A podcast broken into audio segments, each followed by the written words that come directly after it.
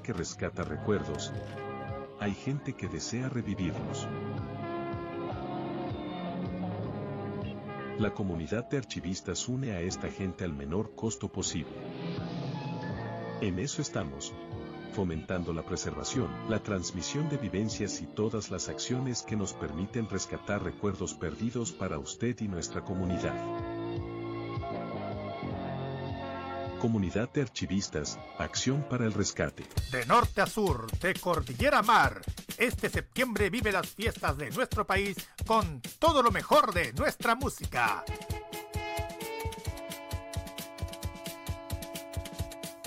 Este 18 vive Modo Radio.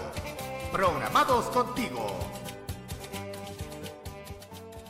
Y sí, amigos, hechos que ocurrieron durante la semana pasada definieron lo que es la farándula en sí clasista y misógina.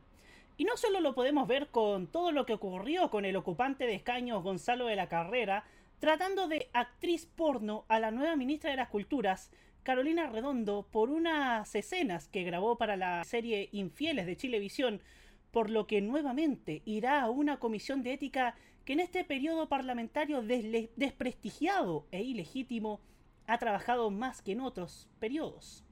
Lo podemos ver con todo lo que relató Yamila Reina en quizás el único momento potente que ha ocurrido en el purgatorio. Un programa en donde ella ha subido el nivel de los invitados que estaba, en promedio, bajísimo. Relató, por ejemplo, lo mucho que le afectó el hecho de que Raquel Argandoña es conductora de Estelares y hoy devenida en panelista farandulera, dijera que llegó a TVN por tener una relación con un ejecutivo del canal. En simple calificó de muy triste que una mujer haga un comentario así sobre otra porque muchas de nosotras en este medio y en todos los puestos de trabajo hemos luchado durante años para que los hombres entiendan que no es no y que nos aprendan a respetar por nuestro talento y no por nuestro cuerpo.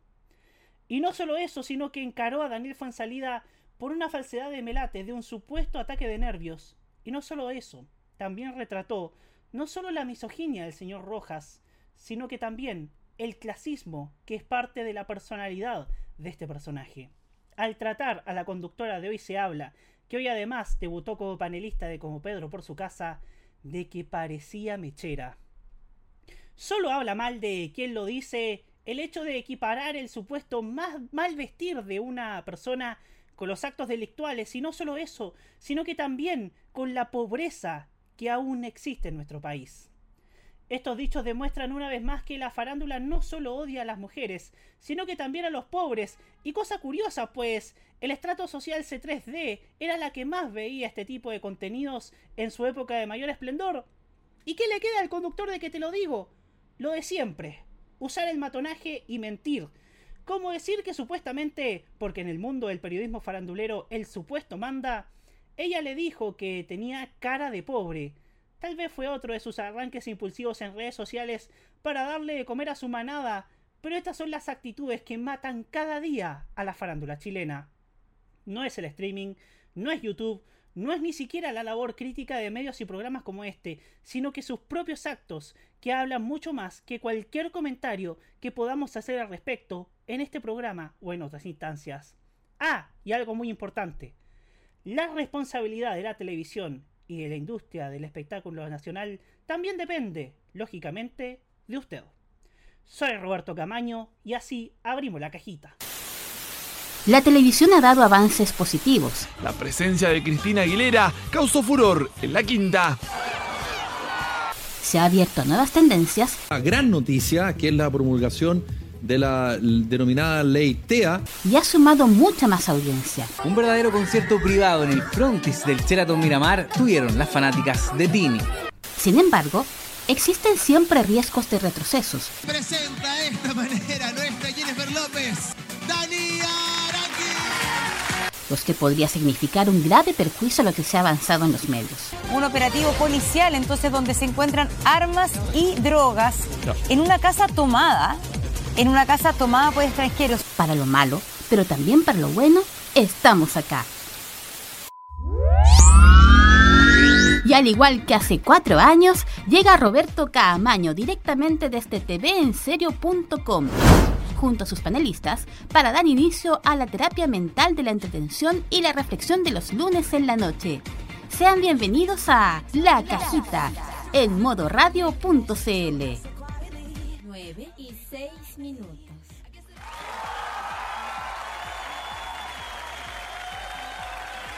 Pero sería como el Bronx. Estamos al aire por si acaso, señor, señor Roque Espinosa. No me había dado cuenta. Yo quiero decirle, Roque, que ya estamos en el aire, primero que todo. Un saludo a la memoria de, del gran de, gran Jaime Celedón que empezaba eso en el 95 así con una conversación de fondo. A, Manuel Feliu lo puede ver en Camarchivo por cierto. Señoras y señores tengan ustedes muy buenas noches. Bienvenidos a un nuevo capítulo de La Cajita a través de modoradio.cl en este día lunes 28 de agosto. Se nos fue agosto ¿ah? se nos fue agosto llega septiembre el mes de la patria Iniciamos ya en modo radio la época 18 ya, este día. Sí, es, empezamos desde ya la época 18 la época de, de, la fonda, la cueca, la chicha y la empanada. Y porque me gusta septiembre, me gusta la chicha y la empanada, le decimos chao a la. Chao le decimos chao a los paneles, a los paneles tevitos y diría la chicha y la empanada. En fin, muchachos, eh, por si no se habrán dado cuenta, hoy día tengo hoy día tengo otro micrófono porque el que tenía el que tenía yo antiguamente hasta la semana pasada se me rompió lamentablemente. Se rompió y por eso ayer no fue en sintonía fina, pero esta semana sí va. Sí va. Y también por un bajón que por motivos que no vale que no vale explicar al caso. Pero bueno, estamos ya comenzando este programa nuevamente con ustedes. Eh, vamos a iniciar eh, con, como siempre, saludando a nuestro panel, comenzando con quien usted ya, con ya escuchaba, Roque Espinosa. Bienvenido, Roque. Así es, muchas gracias, Roberto. Así estamos teniendo una conversación sobre Curicó y cómo había una derivación llamada Curi York. Siendo también paralelismo un poco, si, si, si la región del Maule fuera Nueva York, legítimamente Curicó sería como el barrio del Bronx. digámoslo. sería como el Bronx. No es por subestimar a, a Curicó, pero sí, tiene, esa pinta, sí. Pero bueno, ¿cómo están amigos oyentes de la cajita y viewers también? Así es, un día iniciamos una nueva, una nueva semana. Una semana que desde luego es especial para quien les habla. No vamos a entrar en detalle. Pero sí, es la última semana oficial del mes de agosto. Se nos viene septiembre. Oficialmente damos eh, inicio a lo que es nuestro periodo dieciochero y desde luego a saludarlos en este, en este día lunes, saludando a cada uno de nuestras de la gente que también estuvo fue afectada por el temporal pasado, entre los que tengo que hablar yo porque hace una semana atrás ustedes recordarán las coberturas la cobertura que hice acá en mi sector sobre cómo los canales se desbordaron acá y desde luego agradecer los mensajes de apoyo, agradecer todo el, todo el, toda la, solidaridad que hemos recibido de, la gente tanto de, de, otras comunas como de la, o de la gente, de la gente de la propia región. Así que las gracias y desde luego vamos a estar hablando de lo que le gusta a Roberto y a muchos de los que están acá, la tele. Así es, nos gusta la tele en este único panel televisivo donde, donde nosotros como panelistas no nos peleamos entre nosotros por una desaveniencia o al menos cuidamos no hacerlo en cámara. Y como siempre, ya que hablábamos de Curicó, saludamos a nuestro queridísimo panelista, proveniente precisamente desde Curicó, Martín Correa Díaz. Bienvenido, Martín. Hola a todos, acá estamos saliendo de un resfriado y bueno, ¿qué le puedo decir? Hoy día tenemos un tema, dos temas bastante interesantes. Nos tiramos a lo retro. Así que espero que lo disfruten. Así es, nos tiramos a lo retro porque la verdad, debo decirlo, esta semana no ha pasado mucho tampoco. No ha pasado mucho tampoco y además, y además, y además ya es monótono hablar otra vez de que la tele, que la farándula, no, eh, eso lo dejamos más que nada para, las reflexiones, para, lo que respecta a la editorial y otras cosas, pero al menos no es el grueso de este programa. ¿ah? y, tampoco y tampoco y tampoco queremos ser ser un poco monotemáticos al respecto. Lo que sí debo decir, lo que sí debo decir es que claro, anoche todos quedamos sorprendidos con el beso de la Fran y la Connie en Gran Hermano y también con la de Raimundo, ¿ah? Ese, ese momento poliamoroso en Gran Hermano sí se puede ver. Y como siempre también saludamos a nuestro querido, a nuestro hombre aquí de, de la historia, miembro honorario del Club de Amigos de la Biblioteca Nacional de Chile, Hugo Caras Navarro. ¡Ya! Roberto. Así comienza mi participación esta noche en la cajita, simplemente diciéndole eso, Roberto Camaño. Oye, estamos comenzando una nueva semana con temas bien interesantes y además porque no solamente septiembre es zapateo, sino también es historia, es memoria, es recuerdo y también tenemos mucho que hablar de septiembre y sobre todo de este septiembre. Efectivamente, ojo con lo que salió hoy día en en TVN que va, se alió con la Unión Europea para, para transmitir esta semana una serie de reportajes en horario estelar a las 22.30 horas. A, eso de las 22.30 horas. Martes, miércoles y jueves van a, van a emitirse estos documentales relacionados con la memoria y, lo, y cuál fue el rol de la Unión Europea durante la dictadura. Y ya que estamos con esto de las breves, vamos a ir con otra breve. ¿Sabes, ¿Sabes que el nuevo reality Tierra Brava de Canal 13 va a estar de la perra cuando confirman a Junior Playboy? Oh. Oye, dijiste Junior Playboy y me quedó pas Oye, no sé. Pasó al basurero y dejó todo a su aroma acá. Pasó a potos, querrá decir. ¡Ya! Un asco. Un asco. Oye, oye, oye, aquí editorialmente ya saben cuál es la conclusión de Tierra Brava ya, ya sabemos. Primera, con el primer confirmado ya sabemos cuál va a ser el tenor. Yo solamente debo decir, aguante la familia Lulo. Aguante la familia Lulo, aguante Bigotes, aguante Connie, aguante la Pincoya, aguante Ray también. Oye. ¿Sí? Eh, un tema, hay que, vamos, mira, más allá de, de, los prejuicios y más allá de que a lo mejor no nos está gustando nada la parrilla de Tierra Brava, o mejor dicho, el casting, es interesante saber qué tipo de público va a ver Tierra Brava. Eso es, eso es más que nada. Efectivamente, ya, me queda claro, ya me queda claro que el público de Gran Hermano es bien más bien tirado a lo progresista, tirado a lo tira, tiraba, por ejemplo, había mucha mucha gente vinculada a organizaciones feministas, organizaciones vinculadas a la comunidad LGBTIQ+, o sea, ya veo ese perfil en Gran Hermano, perfil millennial, Gen Z, eh, aprovechando también que en tweets he estado siguiendo a mucho Gen Z que, se sabe que va a votar a, los demócratas el otro año, pero también eh, veo que acá, que acá ese tenor, yo diría, yo diría que es más, va para, para ver cómo evoluciona Gran Hermano, pero por ahora veo que hay hambre de justicia social, ¿no? Es la generación super, moralmente más superior que el resto. Ah, perdón, perdón, perdón. ya, ya, ya. En fin. En fin. Nos, se nos olvidó antes de presentar el siguiente, el primer tema en tabla del día de hoy. Eh, mencionar que este es el capítulo número 121 de la cajita en modo radio.cl. Eh, y claro, eh, estamos siempre más cerca con usted para analizar lo que es la televisión en nuestro país. Entendí la referencia, el carrier. Así es. Que, no se imagina lo que vamos a tener en dos capítulos más, ¿ah? En fin.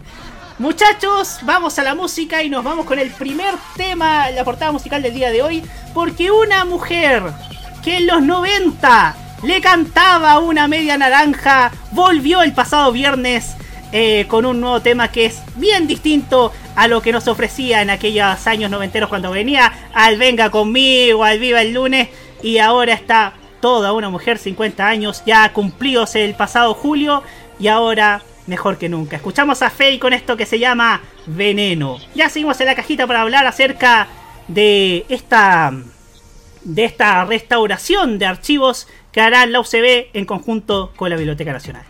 La Cineteca Nacional, perdón. Bueno, también quiero la Biblioteca Nacional, pero la Cineteca también. Ya volvemos.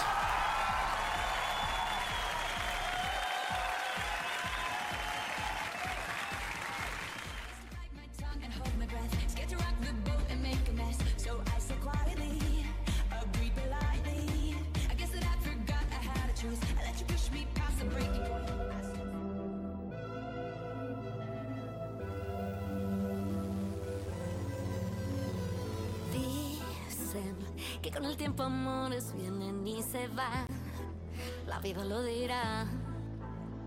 Y dime que esta historia nuestra tiene otro final. Así no puede terminar. Si se juntan tu cuerpo y el mío, hacen fuego hasta en el mismo frío. Es un vicio que no puedes evitar.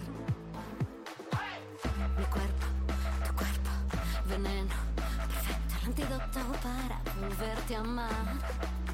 Mi cuerpo, mi cuerpo, tu cuerpo, tu cuerpo, veneno, veneno, perfecto, antídoto perfecto para amar. Mi cuerpo.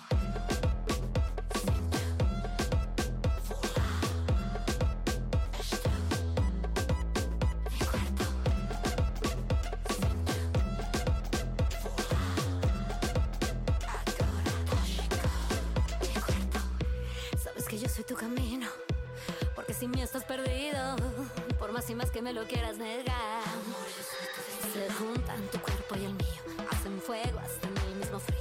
Es un vicio que no puedes evitar. Mi cuerpo, tu cuerpo, veneno, perfecto, el antídoto para volverte a amar.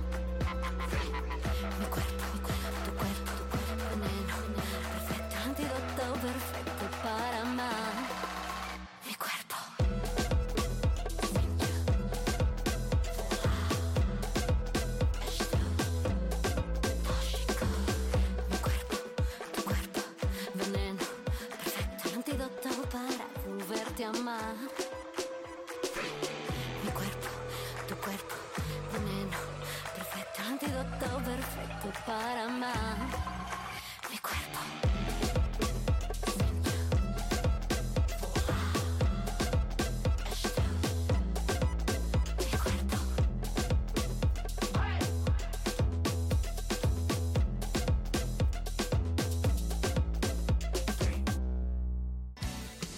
Este es el único programa sobre noticias de televisión cuyo panel no está funado. Continúa la cajita en modoradio.cl. 9 y 19 minutos.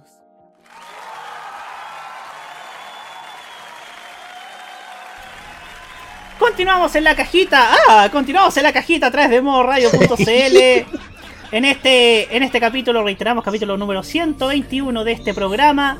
Este lindo espacio que ahora recibe a su nuevo panelista, a un nuevo panelista, alguien que ya es de la casa, que ya es panelista estable de este programa, como lo es Jaime Betanzo. Bienvenido, Jaime.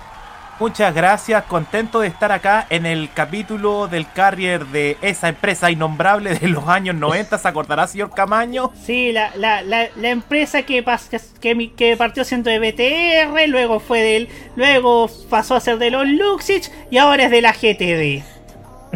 Exactamente.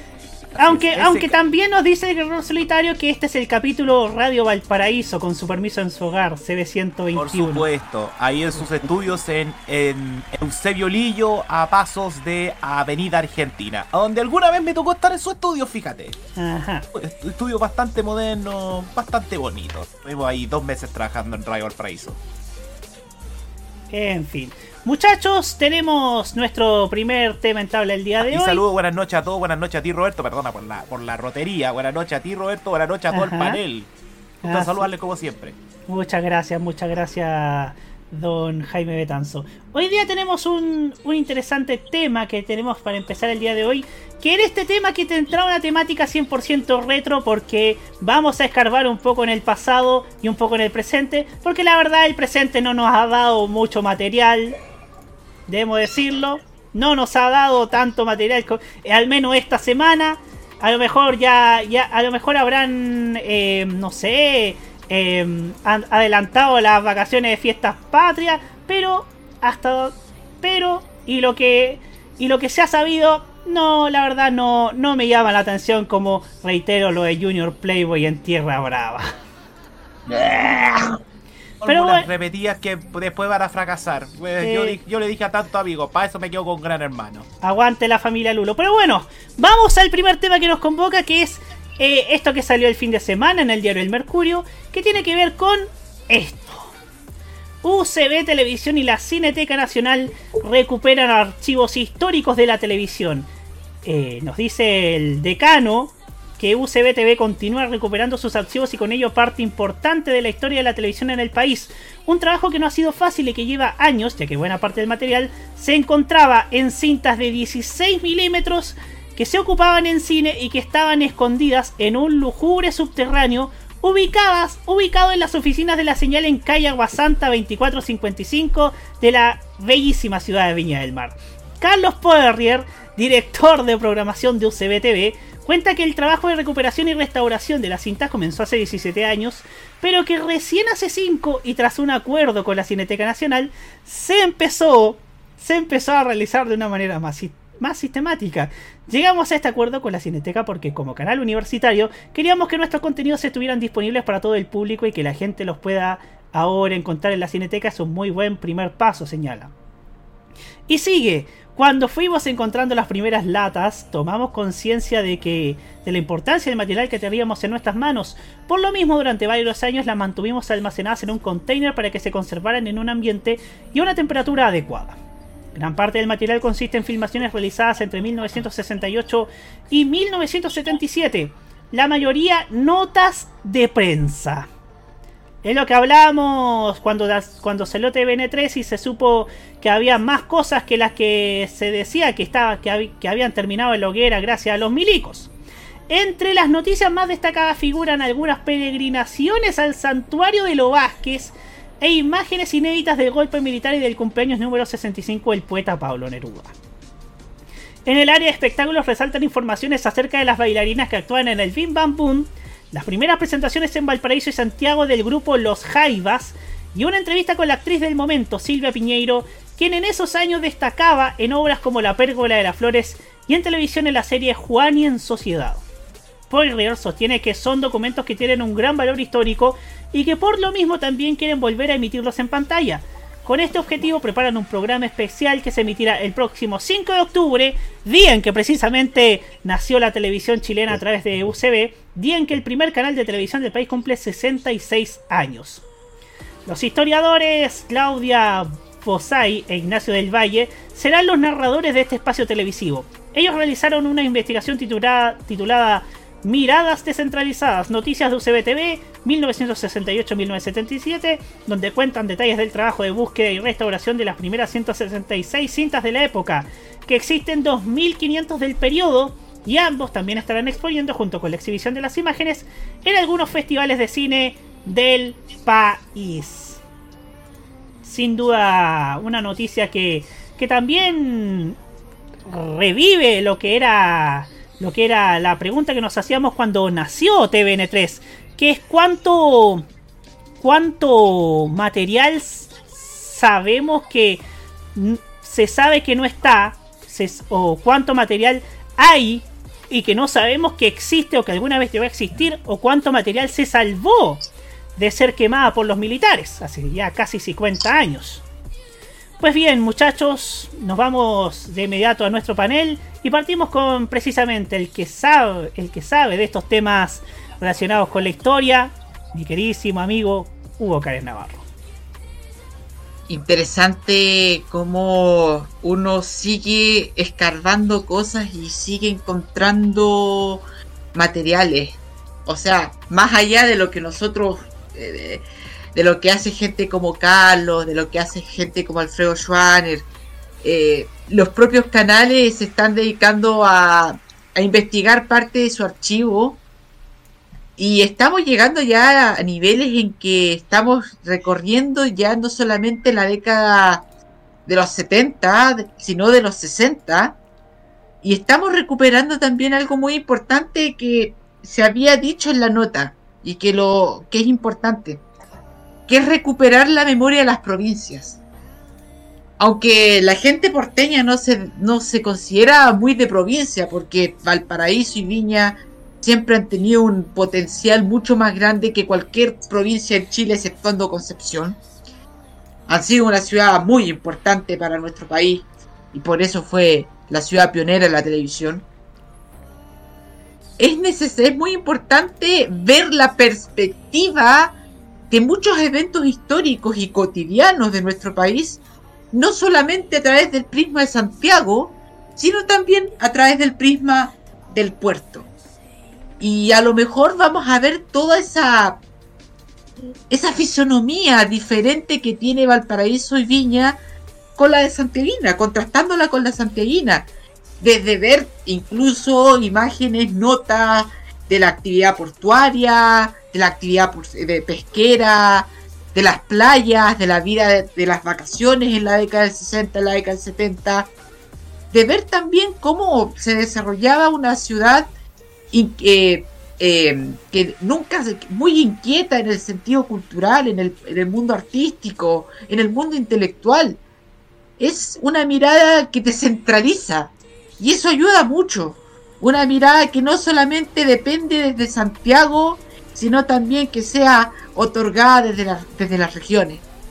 Así que este material es muy, muy, muy valioso y es muy valioso que lo tengamos a mano porque, como yo he dicho, esto ayuda mucho a reconstituir más que un setlist de recuerdos, un setlist de nostalgia, que algunos lo van a tomar así porque van a evocar lindos recuerdos y eso no lo podemos juzgar a esas personas pero sí va a servir un gran archivo histórico para reconstituir en parte nuestra memoria como nuestra memoria visual y nuestro rompecabezas gigantesco que es la historia en Chile, la historia en Chile y no la historia de Chile como se nos ha tratado de decir siempre porque la historia de nuestro país no solamente es la historia política, sino la historia social, la historia económica, es la historia también de las regiones.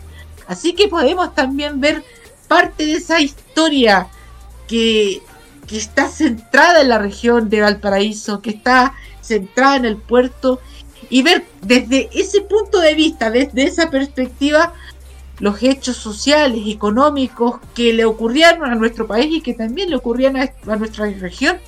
Y a lo mejor encontramos situaciones interesantes que no tenemos mucho conocimiento desde acá, que para la gente de la quinta de la región de Valparaíso, perdón, porque ya no se dice quinta región, eh, les, les importante, no sé, algunos, eh, algunas grabaciones de los Derby Days, que es un evento para la gente de Valparaíso y Viña tan elemental y que nosotros no lo entendemos tanto, que pero para ellos es una festividad importantísima. 21 de mayo. Exacto, bueno, el 21 de mayo también. Eh, el día de San Pedro y San Pablo, por ejemplo. O sea, son cosas que nosotros desde nuestra mirada, de nuestra, nuestra, de nuestra visión centralista, para los que estamos en Santiago y alrededores, nos parece extraño a pesar de una distancia de 120 kilómetros, para ellos es cotidianidad. Y qué bueno que, que, estos documentos se estén, se estén recuperando, porque además vamos a ver el Chile de los 60, ese Chile anterior a los años más turbulentos previos al golpe de Estado, que ya tenemos bastante documentación gracias a los archivos fílmicos de Canal 13. Y lo que se ha, lo que se ha conocido también últimamente, sobre todo en CNN Chile. Claro, claro. Y, ver también los, los, archivos de la década del 60, que, y ver, reitero, cosas más allá de lo, de lo político, sino de la vida diaria. Y reconstituir parte de cómo era ese Chile antes del golpe.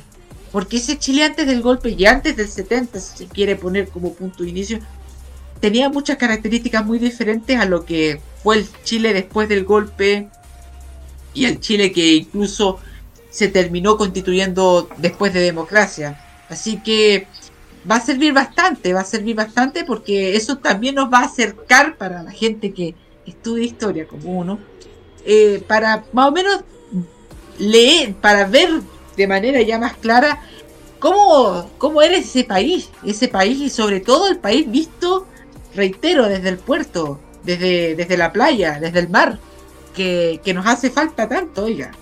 Sí, ah, bastante, bastante nos hace falta ver otra mirada de más, más regionalista o más desde una ciudad tan, desde una conurbación tan importante para nuestro país como es de Valparaíso y Viña del Mar. Eh, Martín Correa Díaz, su turno. Martín. Martín, su turno. Ok, yo la voy a hacer corta. yo siento que esta iniciativa es muy importante para la historia en general de la televisión en nuestro país porque estamos hablando de cosas que son de los inicios del de la TV. Épocas de las que casi ni se, tenían, ni se tienen registro. Y al menos así lo siento yo, al menos así lo entiendo yo. No sé si estoy bien. Lo más probable es que no. Pero. lo más importante es expresar todo, Martín, no se preocupe. De lo. que quiere decir es que. En general, esto es un trabajo que se agradece. Porque sí, nosotros vemos que gracias a YouTube, a la tecnología, se han podido recuperar archivos de distintas épocas en general. Más que nada de los 80 en adelante. Pero este trabajo que se está haciendo es para recuperar del principio. Fines de los 50, inicios de los 60, si no me equivoco. O fines de los 60, no estoy seguro. Fines, o sea, inicio de los 60 y fines de los 70. O inicios de los 70, según lo que, según Entiendo. ok, perfecto, gracias. Y son épocas donde muchas cosas no se grababan, se emitían en vivo. Por ejemplo, las tengo entendido que muchas series de ficción de esa época se literalmente se emitían en vivo, se, se transmitía en vivo y no quedaba guardado nada. Y lo que quedaba guardado lo más probable es que esté en un estado muy maltratado en lo que respecta a calidad de imagen. Así que este esfuerzo que están haciendo para recuperar archivos de esa magnitud yo encuentro que se agradece, especialmente para las nuevas generaciones que quieran conocer cómo empezó todo esto de la televisión en el país. Eso sería por ahora. Muchas gracias Martín Correa Díaz por, por esta breve alocución. Eh, seguimos con Roque Espinosa. Estamos en un año muy especial. Este es un año muy especial para nuestro país y es aquí donde entra en acción los medios de comunicación, sobre todo los que tienen una historia anterior a 1973, para exhibirle a la gente todo lo que es todo el Chile desde antes del golpe. El Chile que se vivía en la década del 60, del 70 y que desde luego todo ese material no está a disposición del público. A mí me encantaría que los canales de televisión pusieran de manera libre a disposición del público todo ese archivo para que lo pudieran ver. Esto para conocer la historia audiovisual de nuestro país durante aquel momento. TVN3 cimentó las bases y aquí estamos hablando de TVN3 porque estamos hablando de un proyecto televisivo en donde se resucita la televisión pública, sobre todo en las épocas más oscuras de nuestro país, que es lo que se ofrecía. Teníamos también a Rec TV, pero más que nada orientado a mostrar toda la producción propia que tuvo Canal 13, que es excelente y rica en calidad. Lo de UCB es una muestra de cómo un canal de televisión nacido en el seno de una universidad y que aún permanece en el seno de la misma, va a mostrarle al público la historia principalmente audiovisual de toda su producción. Sabemos muy bien que durante la década del 70, posterior al golpe militar, fueron los canales de televisión regionales como Telenorte y UCB los que dieron espacio a artistas opositores a la dictadura. Y bien puede dar testimonio de ello y Yapu, quien, quienes más o menos por el año 76 o 77 y 75 por ahí, ofrecieron su música a través de esas vías a través de los canales de televisión universitarios. Mucho de ese archivo que tiene UCB y tal vez Telenorte en su momento, es archivo muy valioso para la historia de nuestro país. No solo por su unidad regional de los eventos sucedidos en los últimos 50 años y anteriores, sino también poseen, desde luego, la visión propia de ciudades como Valparaíso y también La Serena, porque pensemos también que UCB también operaba en la ciudad de La Serena. Sobre el Chile de aquel entonces. Ese Chile regional que en la década de los 70 y los 80 tenía un ritmo de vida distinto al de Santiago. Yo de mi parte solamente atestiguo la parte de finales de los 80 cuando era solamente un mocoso, un pequeño, de cómo era la vida en una ciudad como lo fue Rancagua a finales de la década de los 80. Un ritmo de vida que era muy diferente al que hoy conocemos como la ciudad de Rancagua.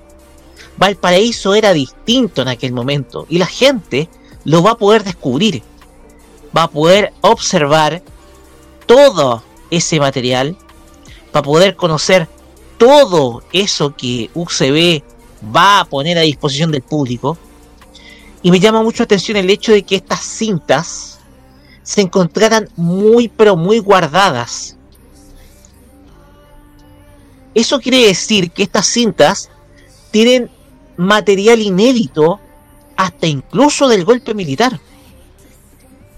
Material inédito, el cual ha sido rescatado el cual ha permanecido archivado por largos años, que nunca se ha mostrado a público y que el público va a poder ver sin ningún problema.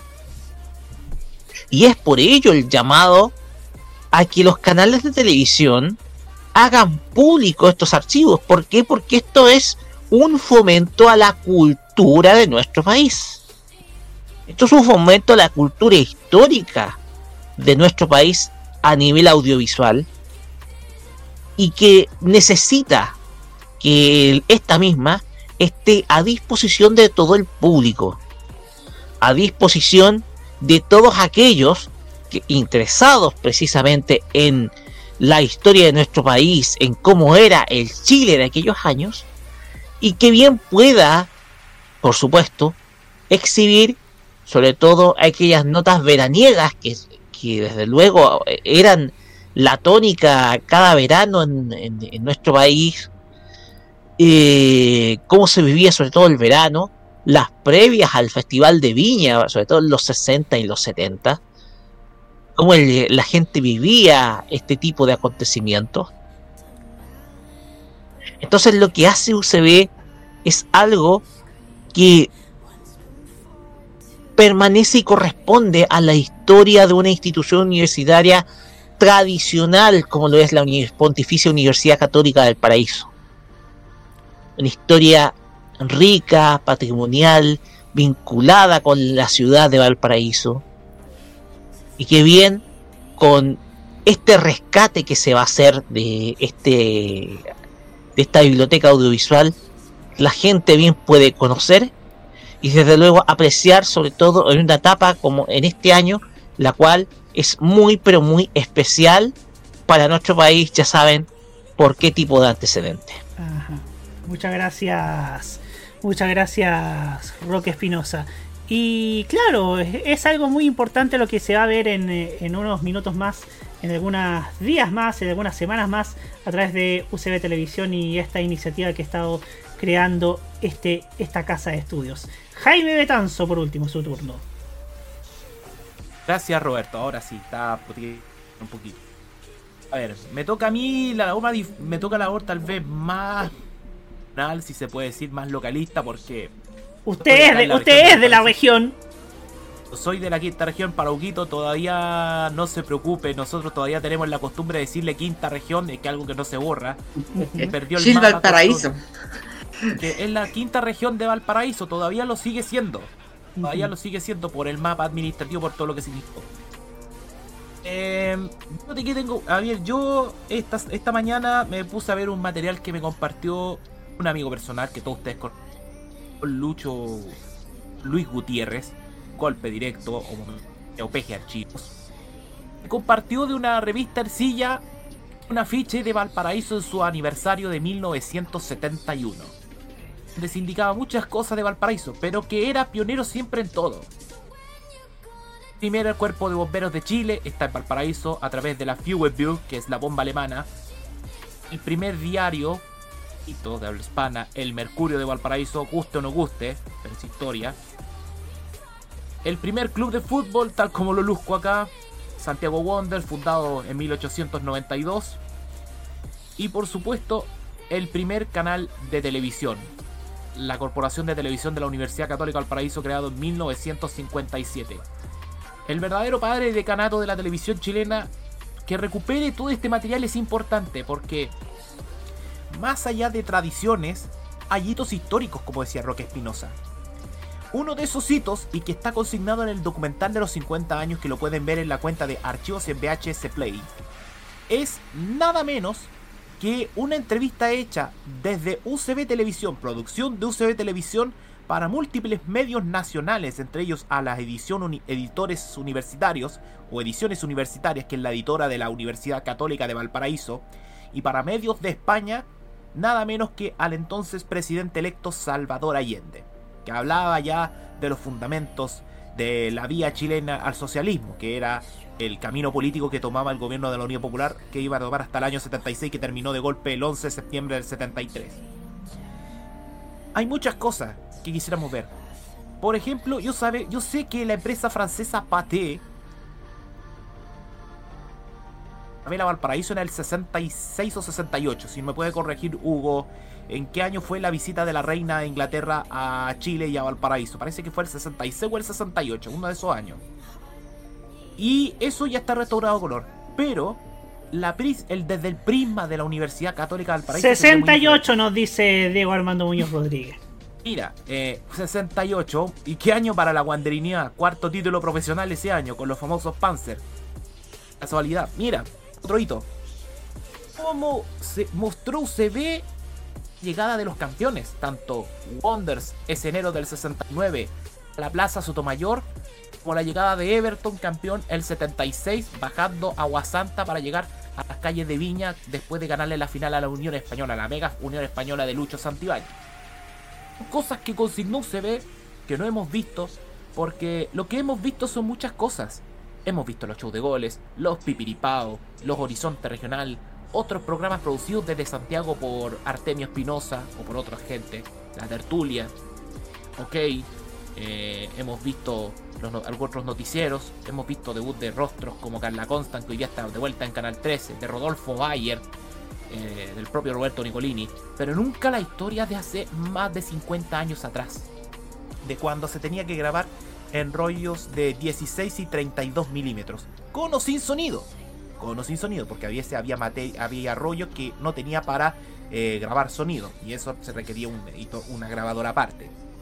Pero a lo que voy es que es tan importante este trabajo de la Cineteca Nacional con UCB, que es bastante valorable, y que yo les puedo contar algo más. Desde hace 10 años atrás, el dúo UC de Valparaíso tenía un gran convenio con UCB Televisión. Que ese convenio incluía justamente restaurar digitalmente materiales de cinta. Omatic que estaban en la cineteca, que es todo un subterráneo en el edificio Cousiño, o más conocido formalmente para los porteños como Ratonera. En pleno Errázuriz, a dos cuadras de Estación Puerto. Te puedo ubicarse y en esa cineteca me tocó hacer a mí la práctica. Es decir, ¿qué archivos me tocaron?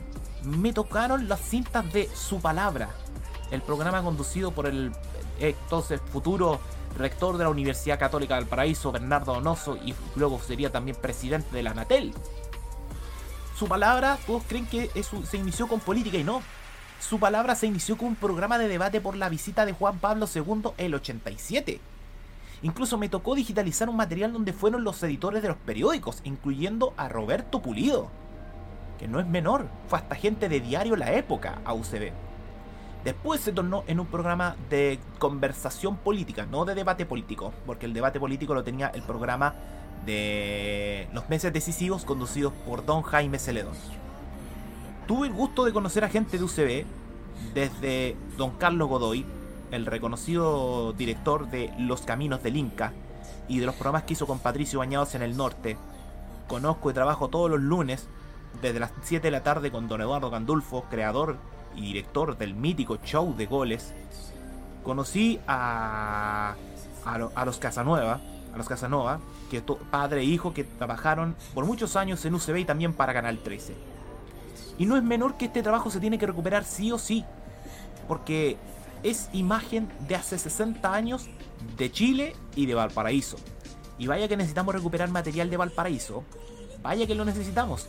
Es un gran trabajo, no solamente UCB, el Mercurio, recuperar todo lo que fue el diario La Unión, recuperar toda la base de datos de la estrella, revisar tal vez qué material tiene la municipalidad de Valparaíso, por lo cual quiero instar acá al alcalde Charp a que también si cuentan con material patrimonial para que se revele al público, porque Valparaíso debe, tiene una imagen, es patrimonio cultural de la humanidad. Y este tipo de patrimonios tenemos que cuidarlos como sea. Y lo que se ha llegado a este acuerdo entre la Cineteca y UCB Televisión, vaya que va a ser más importante. Y por último, recomendación para todos los que están viendo la cajita hasta ahora. Desde hace memorias de televisión eh, hecho desde la propia UCB con material ya digitalizado en video. Pero también, pero también hay mucho más material. Está el documental de los 50 años.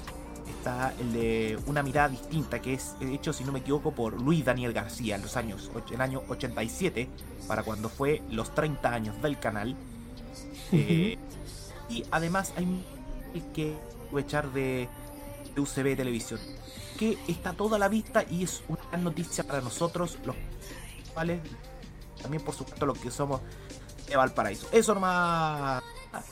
Y comparto con lo que dice Roque. Los grupos opositores tuvieron mucha los grupos musicales opositores a la dictadura tuvieron mucha cabida en UCB.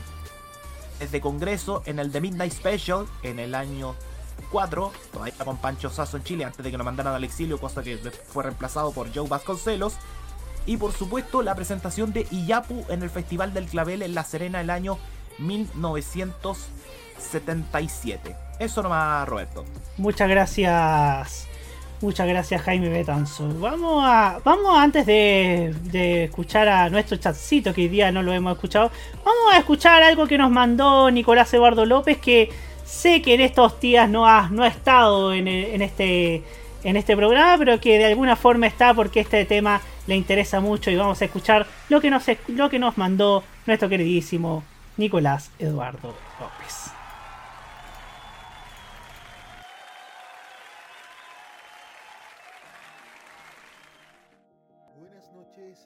De no estar esta noche hoy día en la cajita, quería dar mi opinión respecto al rescate de un patrimonio audiovisual muy, muy importante que es las notas periodísticas y también parte de lo que fue el trabajo de UCB Televisión entre 1968 y 1967.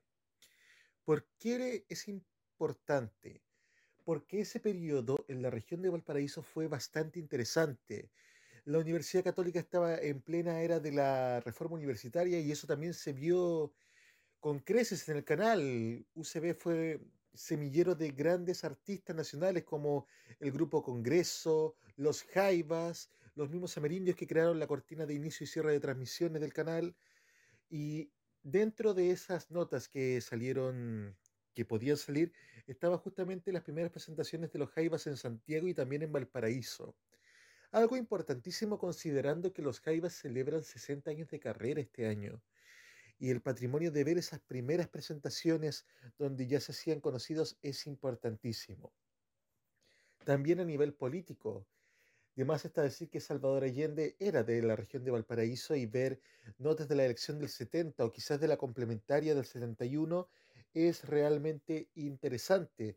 Todos los cambios políticos que sucedieron en la época de la Unidad Popular o con la dictadura militar, ver cómo afectó a la región también es realmente novedoso también. Solamente hemos visto una versión centralina de los sucesos políticos de los años 70. También en lo que respecta a la misma región, Valparaíso y Viña del Mar son ciudades que cambiaron mucho con el paso de los años. Y también hay reportajes que muestran cómo han sido los porteños y los viñamarinos en esa época, cómo se enfrentaban quizás a los primeros festivales de Viña del Mar, cómo Valparaíso va cambiando cuando los marineros dejan la ciudad. Realmente ese cambio de paradigma en nuestra sociedad, en la sociedad de la región de Valparaíso, sería algo importantísimo también para conocer. El trabajo de UCB de aquellos años realmente es algo que quizás no hemos explorado lo suficiente, pero qué bueno que se guarden las cosas, que haya registro de lo que cubrió prensa en aquellos años. También considerando que partimos desde el año 68, cuando UCB todavía era el canal 8 de Valparaíso, hasta ya mediados de los 70. Y esos años que pueden parecer muy pocos, pero son de cambios sustanciales dentro de nuestro país y también de la televisión. Ese sería mi comentario. Muchas gracias por su comentario, queridísimo eh, Nicolás Eduardo López, que de alguna forma está aquí eh, con nosotros en la cajita, a pesar de que ha tenido problemas y que ha tenido cosas. Sí, Jaimito, tele. Eh, recuerden a la gente que los domingos está el ciclo de Mundo Radio. que conduce Alberto Felipe Muñoz, hoy día acompañado por Claudia Sáez y Romina Simón. Y ese especial, en esta temporada se están enfocando, ojo, a lo que es la televisión.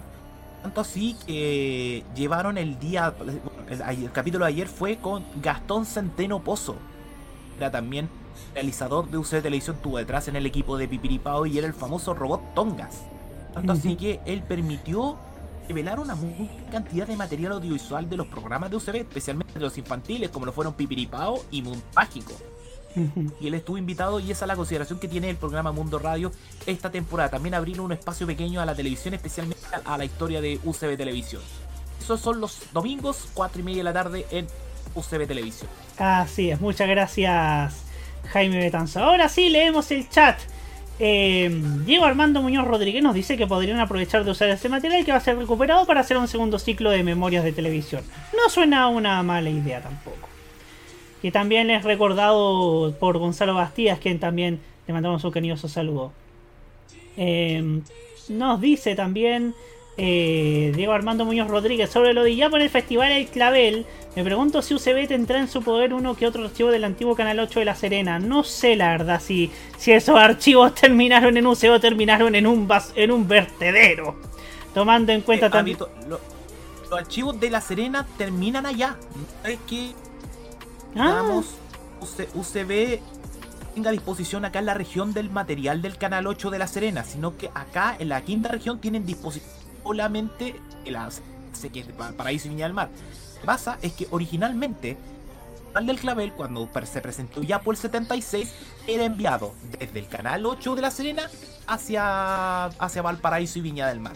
Entonces, ese es el dato a convenir para. para ¿Quién fue el que Diego Armando Muñoz Rodríguez, alias Biblioteca MTP. Muchas gracias. Un saludo para Biblioteca MTP. Un saludo para nuestro queridísimo Biblioteca MTP.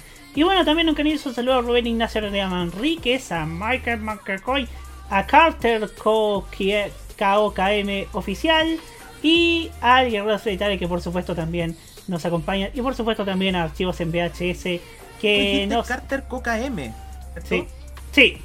Ese es un amigo que tenemos en común. Se llama Jorge Reyes Moraga y es también comunicador audiovisual.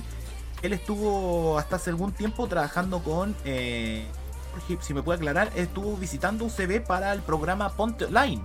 Programa ah. de Jorge Muñoz, conductor histórico de OK. tu alternativa en video música, el programa que nosotros conocimos en los 90 en UCB. Saludos para Jorgito, que es fanático de Backstreet Boys. Así es, ¿ah? así es. Eh, abunda el poperismo acá en este espacio, ¿ah? bastante bueno.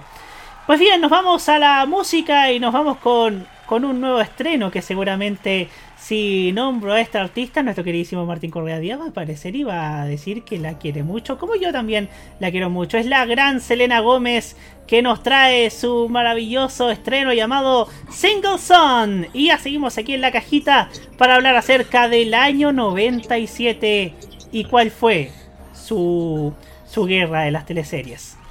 Ya volvemos.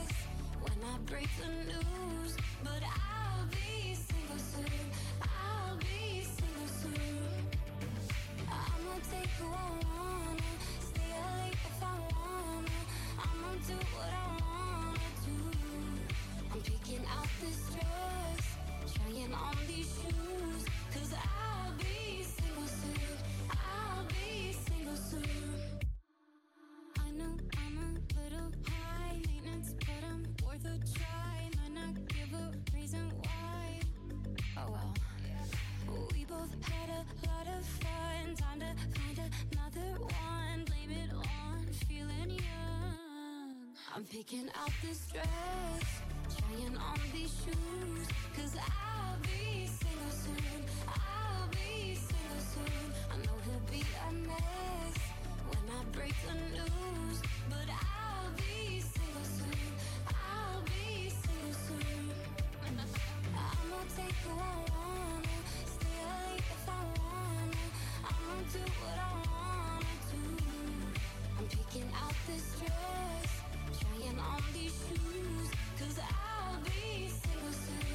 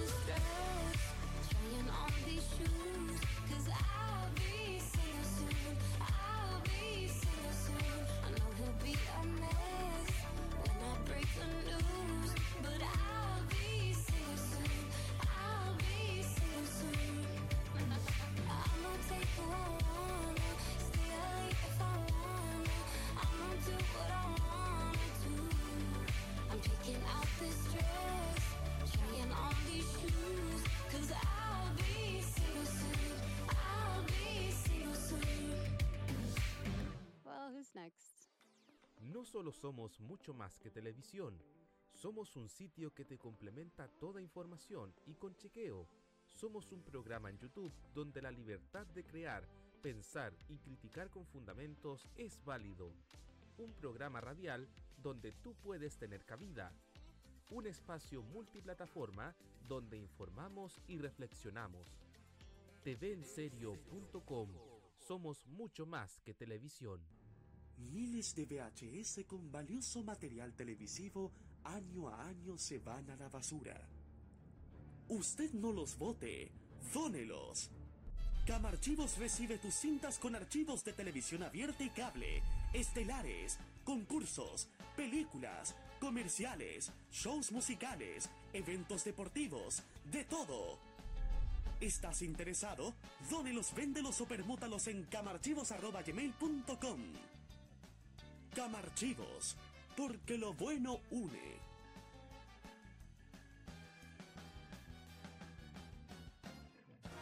Los mejores recuerdos del pasado y el presente de la televisión nacional e internacional lo ofrece Telearchivos en sus canales en YouTube y en las redes sociales. Transpórtate a los recuerdos que dejaron en la memoria colectiva en Telearchivos Retro. Conozca cómo ha sido el presente durante los últimos años en Telearchivos Moderno y revisa los mejores archivos en imágenes a través de nuestras redes sociales en Facebook e Instagram. Déjanos tu comentario en nuestro extenso material de archivo, que cada día crece más y más gracias a nuestros constantes archivos. Entra y suscríbete en youtube.com, dale like en nuestras redes sociales y disfruta de estos grandes recuerdos. Telearchivos, rescatando el pasado y el presente de nuestras vidas.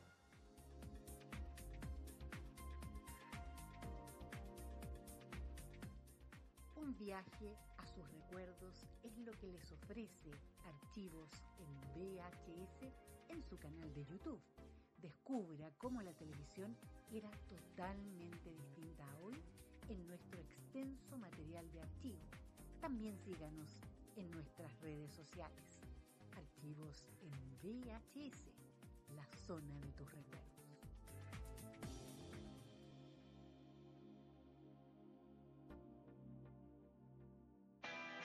¿No sabes qué hay de nuevo en la programación de la televisión chilena?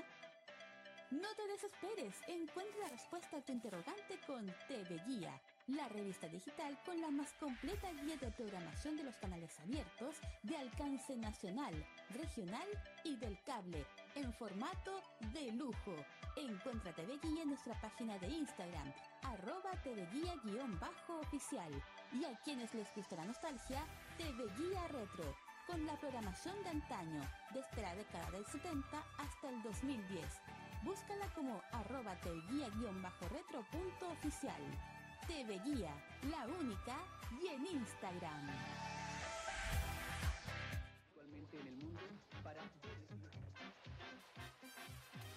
Porque el mayor referente de la televisión cultural y científica de los años 80 merecía este homenaje en Internet.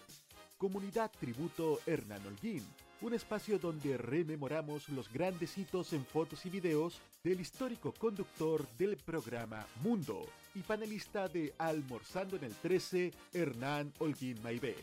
Síguenos en nuestro Instagram, arroba tributo Hernán Holguín, y en Facebook nos encuentras como Comunidad Tributo Hernán Holguín. Y como si esto fuera poco, no te pierdas nuestro podcast en Spotify. 40 años de mundo, con los mejores programas de la serie. Comunidad Tributo Hernán Holguín. Todo un mundo, un gran legado.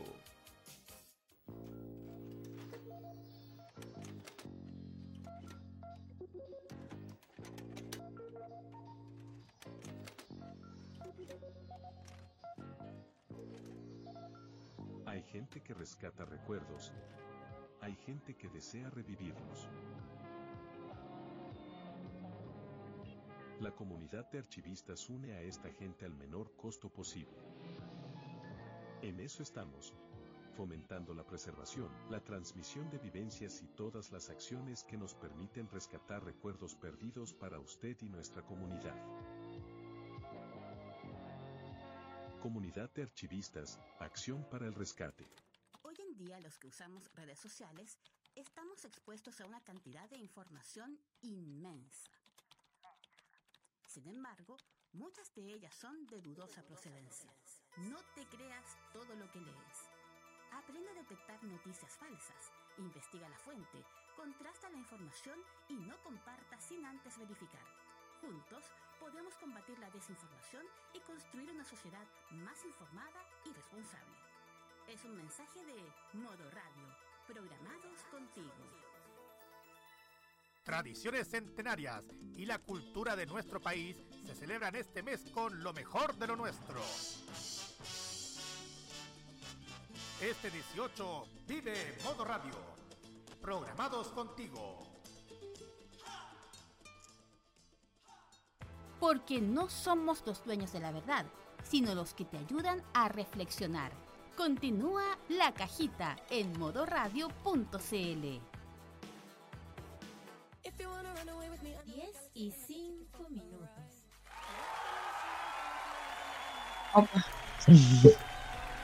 Es no feo. Así es, continuamos aquí en la cajita a través de modoradio.cl y si se alcanzó a escuchar eso, Roque Espinosa, impertinente como siempre, impertinente como siempre, pero bueno. Una frase sacada de contexto para el día de hoy. La alegría desbordante que hay en este programa. En este, en este, genial espacio donde hablamos de televisión y lo pasamos también bien comentando sobre ella. Y por supuesto que también es momento ya de, de dar con nuestro segundo tema retro del día de hoy, no sin antes saludar también a Luchito Sama, que también se nos ha, se ha sumado a nuestra transmisión. Y por supuesto al Carlos Solitario que nos manda a decir que como administrador y director jefe de TV Guía, Prometo ante Dios, la patria y la universidad que este viernes volveremos con las ediciones regulares, pero en TV Retro se vendrá un especial 18 que comienza en 1990 y termina en el 2020. Agradezco a Roberto Camaño, o sea, yo, por los aportes varios. Así es, un placer haber colaborado con la TV Guía, sobre todo con cosas de Teletón, de fiestas patrias, de, de Año Nuevo, Navidad a veces, y también con los cumpleaños de los famosos chilenos. ¿ah? En fin, nos vamos ahora sí a nuestro, a nuestro tema que es la guerra de las teleseries del año 97. Y para comentar acerca de aquello, tenemos a la persona más idónea, que no es otro que Martín Correa Díaz. Ok, muy bien, gente. Aquí estamos. Buenas noches a todos. ¿Se escucha bien, verdad? Sí, se escucha bien. Puntos. Perfecto. Bueno, venimos con harto que contar.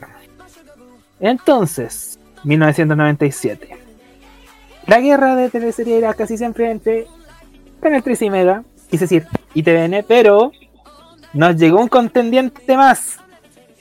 Así es, Mega se atrevió y se lanzó con su, con su primera telenovela, Rosabela, con la que se trajeron a gran parte del equipo, de, equipo que había estado en Canal 13 y TVN, siendo su primer elenco una mezcla entre ambas.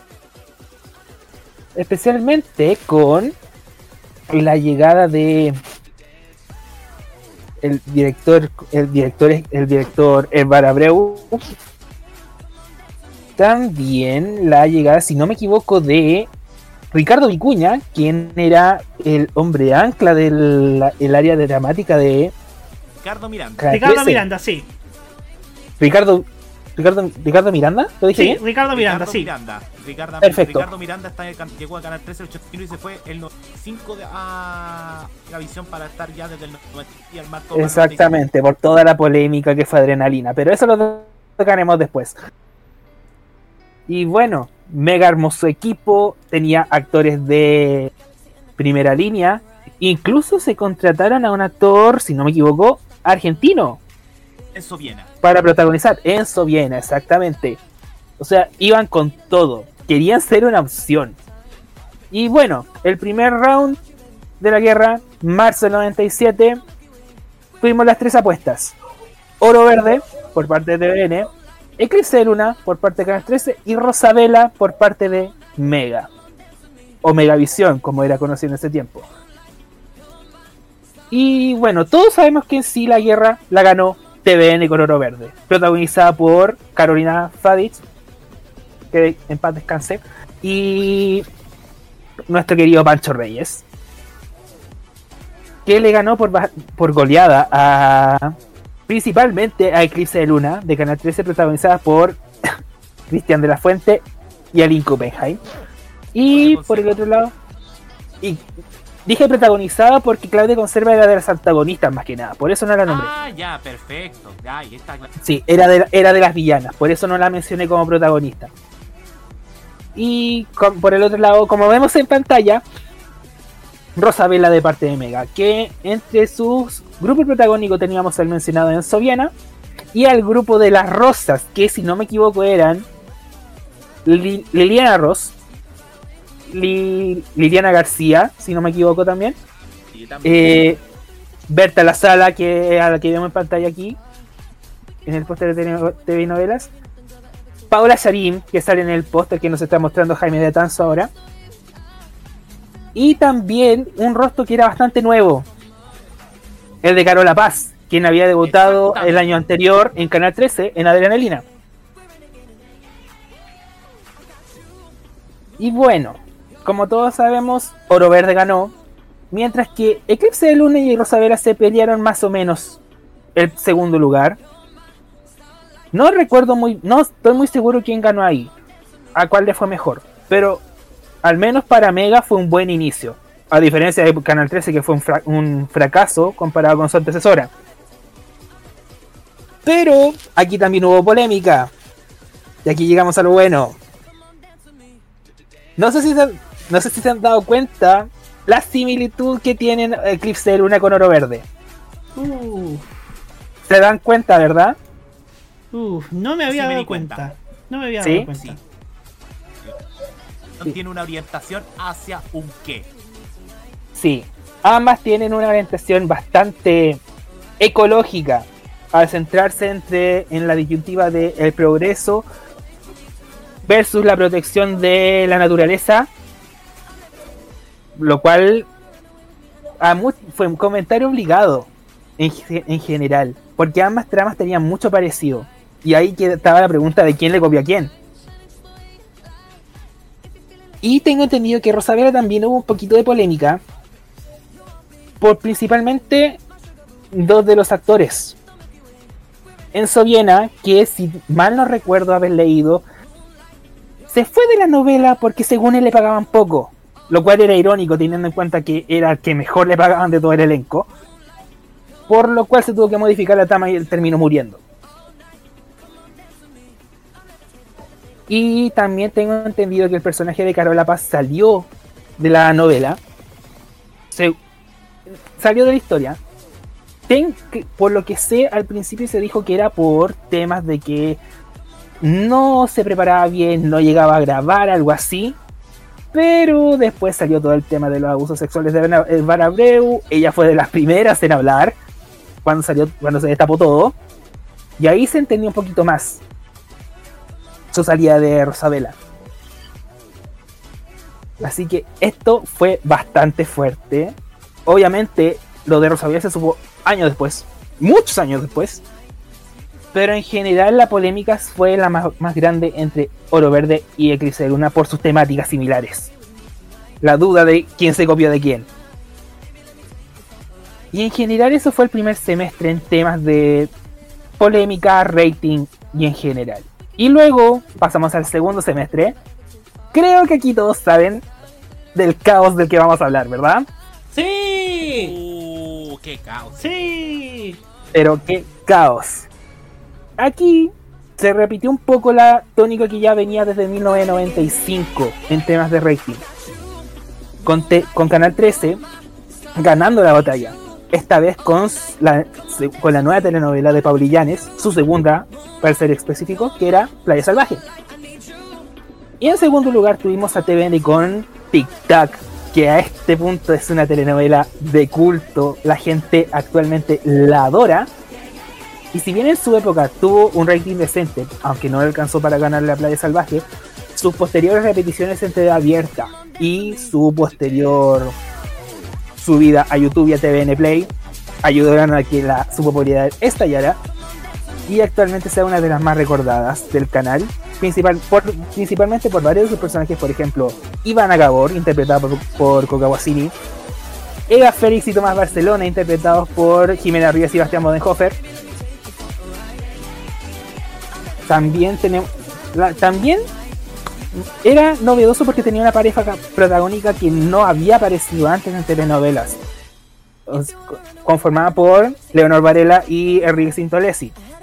Y honestamente, yo no puedo opinar, pero he leído mucha, mucho por ahí que no tenían nada de química ellos dos. Es más, creo que se llevaban mal.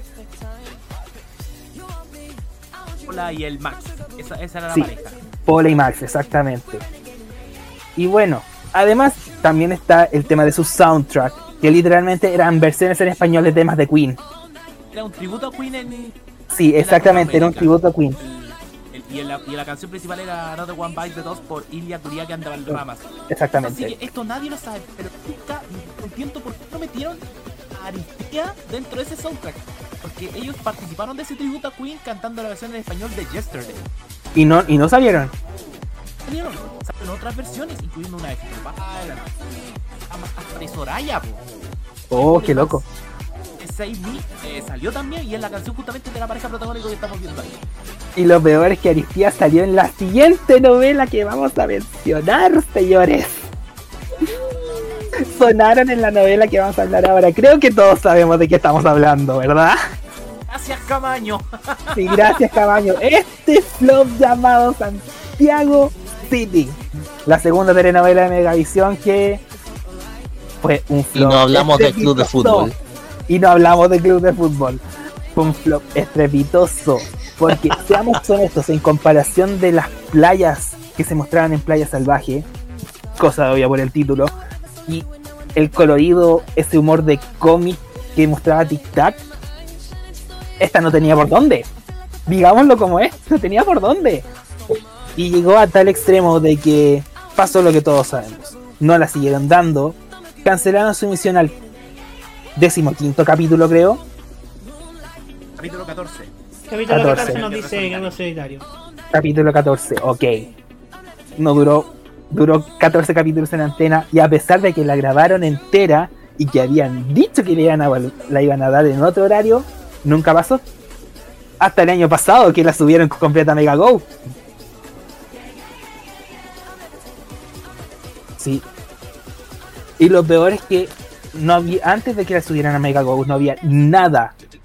A excepción del primer capítulo que lo subieron a Instagram y una escena del final que emitieron el mucho gusto. A ese extremo estaba perdido este flop. A ese extremo. Y en general, eso fue el contexto de lo que vamos a hablar ahora. Así que chicos, todo suyo el panel. Muchas gracias. Muchas gracias, Martín. Muchísimas gracias, Martín Correa Díaz, por, por deleitarnos con esta nueva con esta nueva ponencia de sus de sus respecto a esta a esta guerra de las teleseries. Roque Espinosa, si no me equivoco, fue el primero, así es. Roque Espinosa, su turno. Muchas gracias. A ver, yo si bien soy testigo, fui testigo de esta guerra de series, como que no me interesó mucho. O sea, no me fue muy interesante esta guerra de series. Yo solamente puedo dar testimonio de la del, semestre pasado, donde yo pedí, le pido a Roberto Camaño que hablara un poco de adrenalina, porque yo creo que fue una teleserie que a mí me marcó, porque yo disfruté de ver esa teleserie. Una teleserie que marcó a todo un grupo de adolescentes que vivió esa época. El tema acá es que las teleseries en 1997 fueron reflejo de la situación económica del país. Para aquellos que no sepan, hasta más o menos 1997, eh, el país vivió quizás la mayor bonanza económica de toda su historia. Reflejado precisamente en quizás el crecimiento económico más alto de todos los tiempos, Producto Interno Bruto, el cual año a año superaba las dos cifras, y con lo cual te daba a reflejar que eh, no, solamente, no solamente el Estado o los consorcios empresariales tenían plata en ese entonces, sino que también las televisoras también podían hacer goce de esta bonanza económica que vivía el país en aquel momento. Y comenzamos a ver producciones de mayor calidad, de mayor factura, producciones que desde luego resaltan por su enorme calidad y cómo han influenciado a la gente a través del tiempo. Y esto se refleja en que un nuevo competidor rompe con este duopolio conformado por Televisión Nacional de Chile y Canal 13 para poder luchar y poder, como, bueno, como dice el curso de microeconomía, como se lo explicaba a los muchachos de mi curso, pellizcar y sacar beneficios de esta industria, sacar, buscar eh, su tajada de esta industria. Y ese fue Megavisión en aquel momento. ¿Cómo podemos describirlo? A ver, tenemos que, a ver, sabemos muy bien que Oro Verde está ambientada en la Araucanía y que te habla precisamente de la lucha entre eh, entre las grandes forestales y el activismo por la protección, sobre todo de los bosques, sobre todo del alerce. Teníamos a una protagonista que no era Claudia y Girolamo, sino Carolina Fadix, como gran innovación. Y una historia que desde luego es muy pero muy interesante y muy bonita en el sentido de la, de la cuidado y preservación del medio ambiente Ahora bien, si bien esta temática, que bien es trata precisamente de la protección del medio ambiente y sobre todo principalmente con lo mejor que tenía lo mejor que tenía canal eh, televisión nacional de Chile en aquel momento teníamos por el otro lado Eclipse de Luna que me desayuno con lo que cuenta Martín de que las temáticas eran pero muy pero muy similares. Porque de hecho yo tengo que atestiguarlo y contarlo yo tenía compañeras de curso en el liceo que eran precisamente de Huacarwe, que provenían de ese sector que estaba eh, cercano a Quinta de Tilcoco, en la región de Higgins. Tenía compañeras, y ellas me contaron de cómo se estaba realizando la filmación de esta teleserie, la cual está protagonizada por la gran Aline Kuppenheim. la temática, si no me equivoco, eh, eh, bueno, tenía que, te, bueno, hace honor a mi nombre el pueblo, San Roque, a pesar que es Guacarwe. Oye, qué paradoja, bien. Después, yo creo que voy interno, voy a contarlo. Esto no lo puedo contar, no lo puedo contar al aire, pero tengo que contarlo, pero eso voy contar por interno, pero esta cuestión está. Eclipse de Luna está llena de paradojas para mí, te lo puedo decir. La cuestión es que esta historia también mostraba a Canal 13 mostrando lo mejor que tenía en términos de actores. Lo mejor que tenía. Entonces, tú veías una, una excelente lucha, pero se te suma un nuevo competidor, el cual es Megavisión, que yo creo le roba parte de la audiencia a Canal 13. Y eso, y llega con Rosabela, una historia muy ligada al mundo de la moda, y te trae a un actor sin duda alguna legendario a nivel argentino, eh, al otro lado de la cordillera de Argentina, en Subiena, quien en Chile fue recordado por Nino, una de las teleseries en la década de los 70 más exitosas del continente americano. O sea, no a nivel no a nivel país porque fue la producción peruano-argentina, sino a nivel americano fue un éxito de sintonía en todo el continente, Nino. Entonces, Enzo Viena, Viena perdón, llegaba con ese tremendo currículum hasta Megavisión para interpretar este papel que si no me equivoco era de un, eh, de un eh, era de un eh, diseñador un, un, propietario de, la, del mundo de la moda del, del, mundo de la ropa interior femenina femenina podemos decirlo un viejo verde. Un viejo verde digamos y fíjate que llegó con lo mejor, con un montón de actores y actrices que venían tanto de Canal 13 como la mayoría de Canal 13 de hecho si uno observa porque si, tú observas Liliana Ross, Canal 13. Paula Charim, Canal 13. Alejandro Castillo creo que estuvo en TVN, si no me equivoco. Alejandro Castillo estuvo el año pasado haciendo, el año anterior, perdón, hizo... Tenéis a Berta La Sala, que si no me equivoco era una debutante. En Adrenalina. Sí, fue debutante de Adrenalina, pero venía a Canal 3, pero estaba recién comenzando. Y Rodrigo Bastías, que tenía una carrera ya mucho más, con mayor trayecto. Entonces, venía con el gancho de una canción que fue un, eh, que fue un éxito radial, porque esas mujeres, eh, la canción del, del, dúo La Sociedad fue un éxito radial. Fue un éxito a nivel radial esta canción, esas mujeres. Incluso más, fue más éxito radial que la de las otras dos teleseries.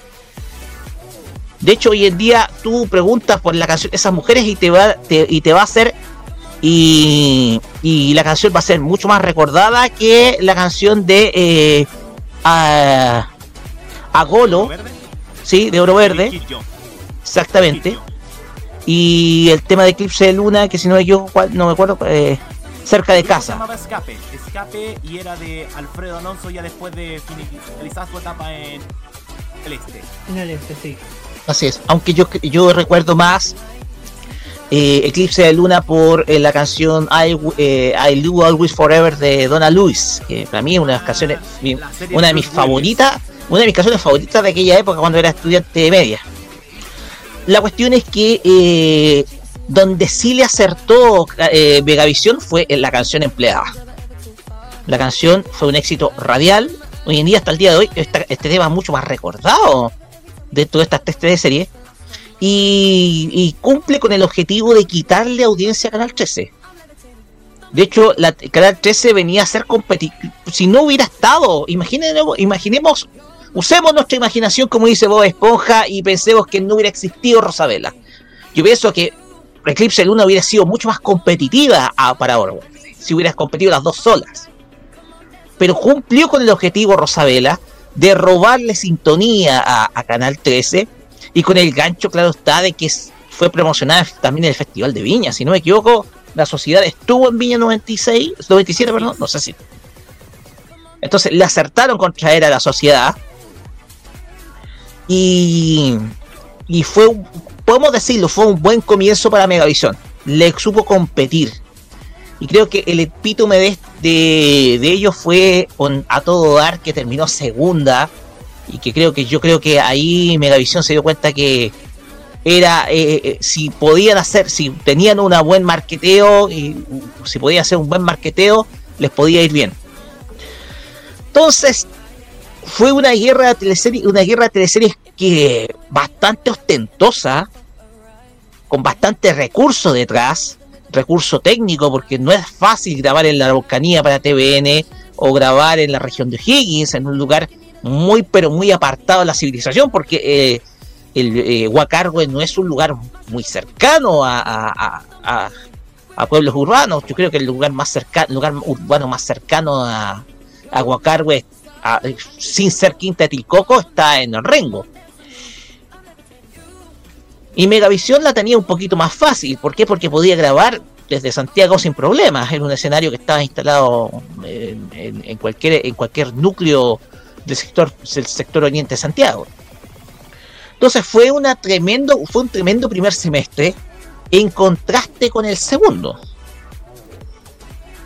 Porque en el segundo semestre, y yo recuerdo Playa Salvaje con mucho cariño, fue una serie que yo a mí me tocó ver de parte, sobre todo, sobre, todo de parte de mi familia.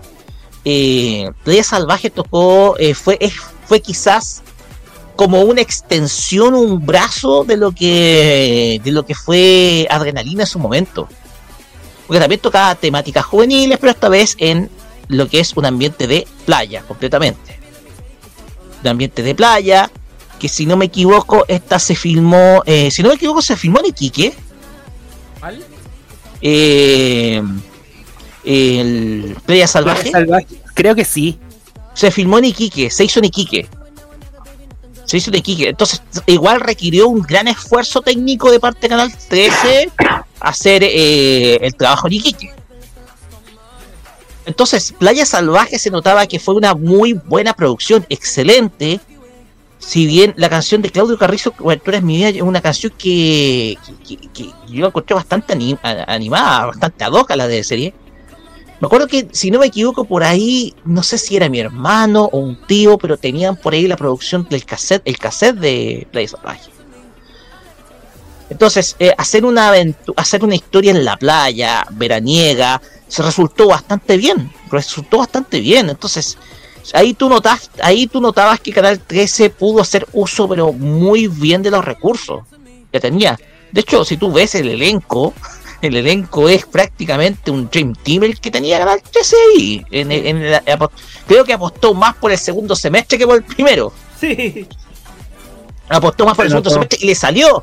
De hecho, nunca había una tele, nunca ha habido una teleserie del People Meter que marcara más de 30 puntos. Y lo hizo Playa Salvaje. Hasta que la superó. Hasta que lo superó Amores de Mercado. Entonces, entonces eh, A Playa Salvaje fue una teleserie inolvidable. Es una teleserie inolvidable. Y me acuerdo del, y, muy recordado fue el papel de eh, Solange Lackington. Eh, sí, eh, ¿Cómo se llama? de María Izquierdo. No. ¿Cómo se Los cárcamos. Los, cárcamos, sí. Se hizo un spin-off. sí se hizo un spin-off. Entonces, la cuestión es que eh, se hizo un spin-off con los Cárcamos. Em, con María Izquierdo, era María Izquierdo, no era Selma no, era María Izquierdo. En donde eh, este spin-off también le fue bien. Le fue bien. negrete. Exactamente, Entonces, los, eh, el que te hayan hecho un spin-off llamado Los Cárcamos te refleja el gran éxito que tuvo la teleserie y de la manera en cómo se extendió a una serie cómica, dándote a entender del gran impacto mediático que tuvo Playa Salvaje y que eclipsó a Tic Tac, que era una teleserie que si tú observas los índices de rating no estuvieron para nada mal, de hecho estuvo lejos de ser un fracaso Tic Tac. Promediar 20 puntos no estaba mal, absolutamente, de hecho estuvo 4 puntos abajo de la teleserie anterior, Oro Verde o sea, te habla que la teleserie compitió muy bien. El problema está en que eh, el impacto mediático lo tuvo Playa Salvaje en su momento, pero la magia de Tic Tac es que se revalorizó con el paso del tiempo. Y como es característica de aquellas producciones audiovisuales que no eran valoradas en su tiempo, pero son valoradas posteriormente, se les, se les denomina de una forma estatus de culto. O sea, una película que fracasa, pero que es valorada, como por ejemplo el Club de la Pelea, por ponerte un ejemplo, son calificadas hoy en día como obras de culto. Y Tic Tac es una obra de culto. pocas palabras, eh, Tic Tac con esa estética de cómic que te ofreció una historia sin duda alguna extraña, bizarra, que yo pienso que esa estética fue muy mal, eh, no fue muy bien comprendida por la gente. A pesar de que la gente había un público fiel que veía Tic Tac y que desde luego eh, te mostraba situaciones bastante cómicas, porque la serie estaba más que orientada a un público que buscaba algo más cómico. Era una serie mucho más cómica. Desde luego es eh, es una es una es una obra brillante. Eh, yo encuentro una obra muy buena Tic Tac, a pesar que yo en su momento valoré Playa Salvaje y, sobre Santiago de City nada que decir, una obra que eh, no tenía nada que hacer, porque el que tú trates una historia orientada a Santiago, pero con un... o sea, tú notabas desde lejos el bajo presupuesto que se le había puesto Santiago City, o sea, a nivel monetario todos los recursos se fueron para Rosabela y no quedó nada para Santiago City, nada. No, Pareciendo te serie hecha con el hueso del pan, de hecho. Literalmente. Yo, les voy a dar el dato después cuando hable sobre la inversión de Rosabela. Así es. Para, usted. Entonces, ya para ir resumiendo, el año 97 fue un buen año a nivel dramático porque entró un competidor en la industria.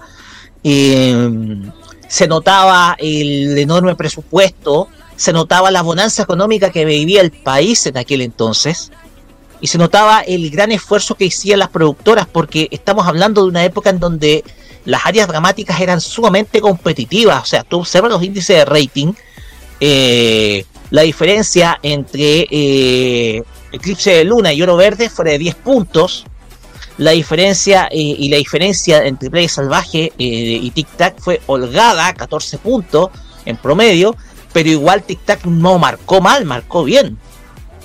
Desde luego, desde luego, todo esto cambiaría en el año 98, donde, yo, yo encuentro que el 98 sería el gran punto de inflexión para las dos televisiones competidoras, porque comenzaba en el 98 la debacle de Canal 13 y el auge de TVN para y quedaría puntapié a lo que yo llamaría la época dorada de TVN eh, a nivel de, de, contenido y programación. Y desde luego eh, Megavisión se saldría de la industria al año siguiente para apostar por otras fórmulas que le darían, por ejemplo, un liderazgo en el año 2002 o, desde luego eh, hacerse más competitivo durante el resto de la década siguiente. Pero eh, esta guerra de teleseries que uno ve del año 97, y yo le tengo un gran cariño, sobre todo a Playa Salvaje, refleja eh, lo ostentoso de los presupuestos que habían en las producciones a nivel a nivel a nivel país. O sea, las seis teleseries, bueno, restemos Santiago City que fue hecha con el vuelto al pan. Las cinco teleseries mostraban el, el momento económico y social que atravesaba Chile. Era un momento social que al año un momento económico que se acabaría el año siguiente con la crisis asiática pero que desde luego te ilustraba hasta qué nivel estaban dispuestos los canales a competir, sobre todo en algo que te atraía muchísima, eh, muchísima torta publicitaria, mucho rating publicitario, como lo eran las producciones dramáticas y todo su trencito, pasando por los noticieros y después por los programas del bloque nocturno. Eso, chicos. Muchas gracias, muchas gracias, Roque Espinosa. Ahora sí, sí, si no me falla el cálculo, Jaime Betanzo, así es, Jaime Betanzo, su turno. Gracias, Roberto. Miren lo que tengo acá. Tan fácil como decir que este es el afiche de Rosabela. Así es, pero no mostrando. es cualquier, pero no es cualquier afiche. Es el inserto que venía incluido en la edición de la segunda quincena de febrero con la revista TV y Novelas, una revista que no era cualquier título, era nada menos que la primera revista post Festival de Viña del Mar. Como puedes ver la portada Talía, por ejemplo, algunos otros detalles más. Pero Diosa Talía. y que estuvo de cumpleaños hace unos Sí, días estuvo de cumpleaños.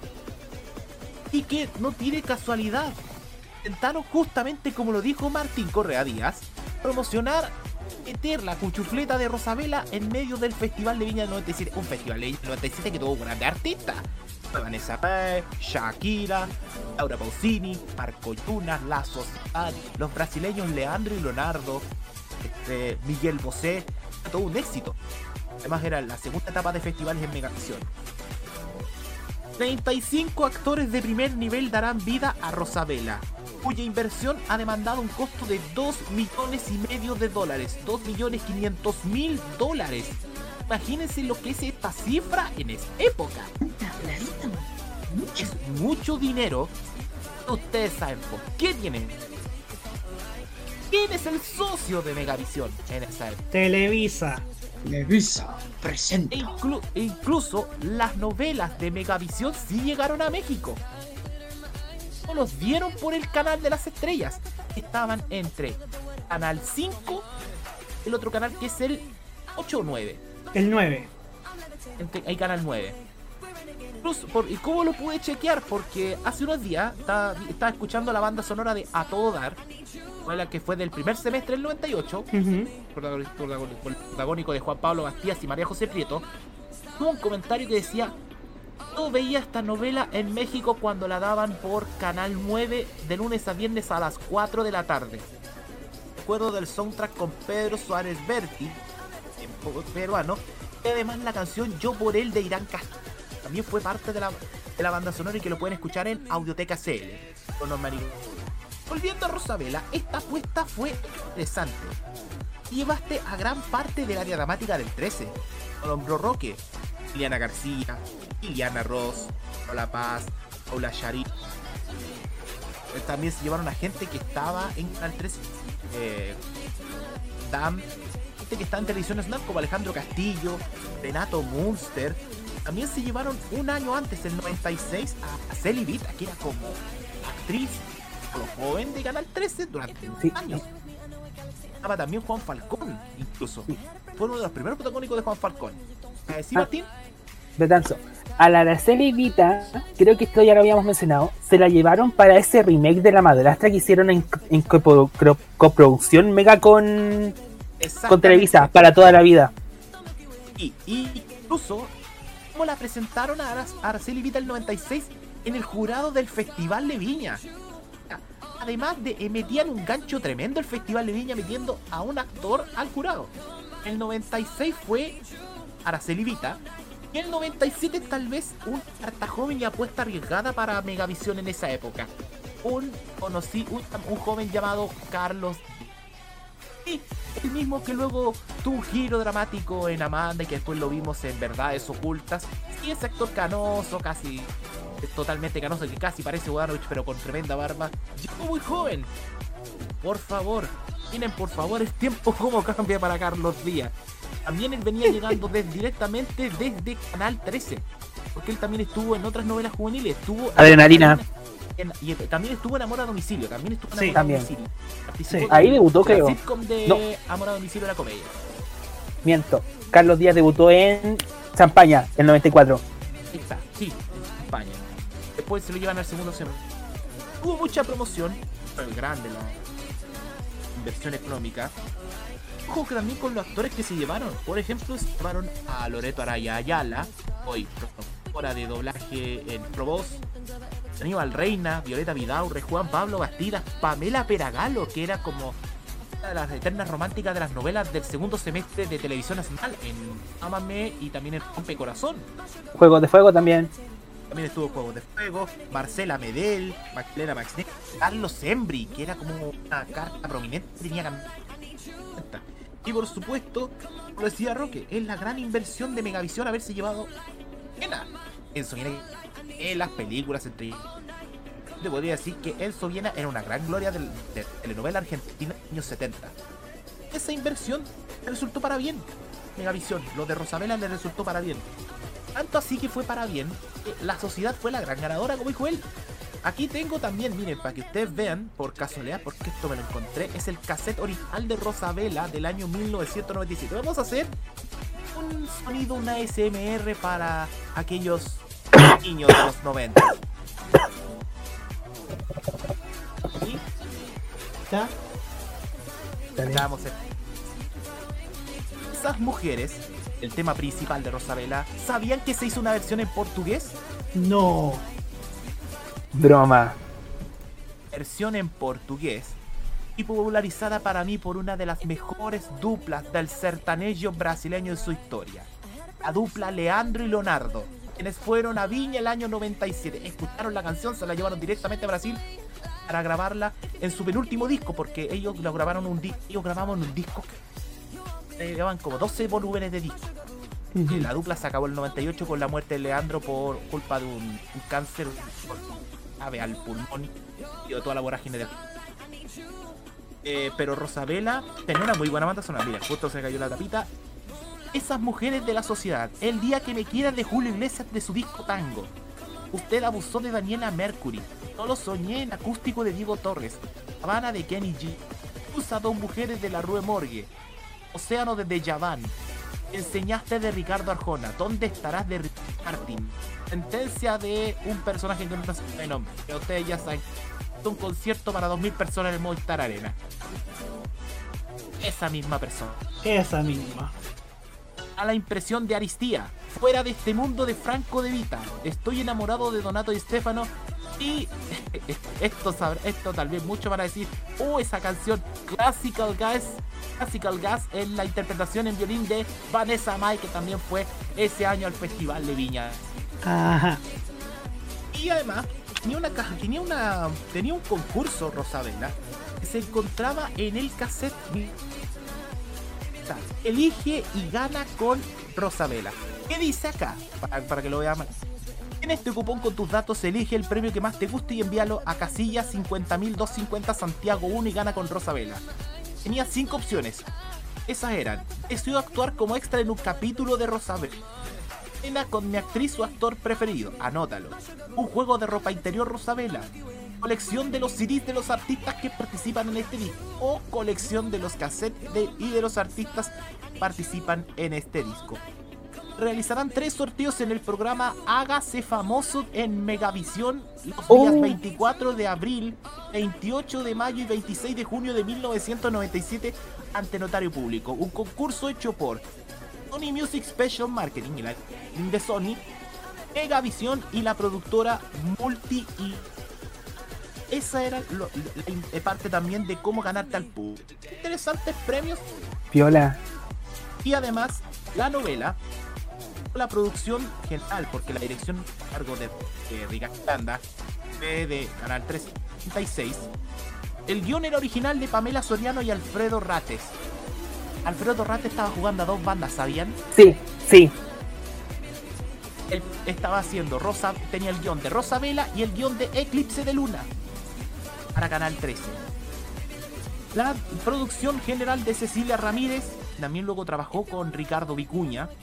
Producción de Ricardo Vargas y la dirección general de Erval Rosano Abreu.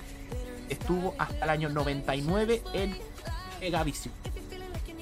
Eh, ¿Para qué decir que Rosabela fue una interesante inversión? Dos millones y medio que se hicieron notar. Y buenísimo.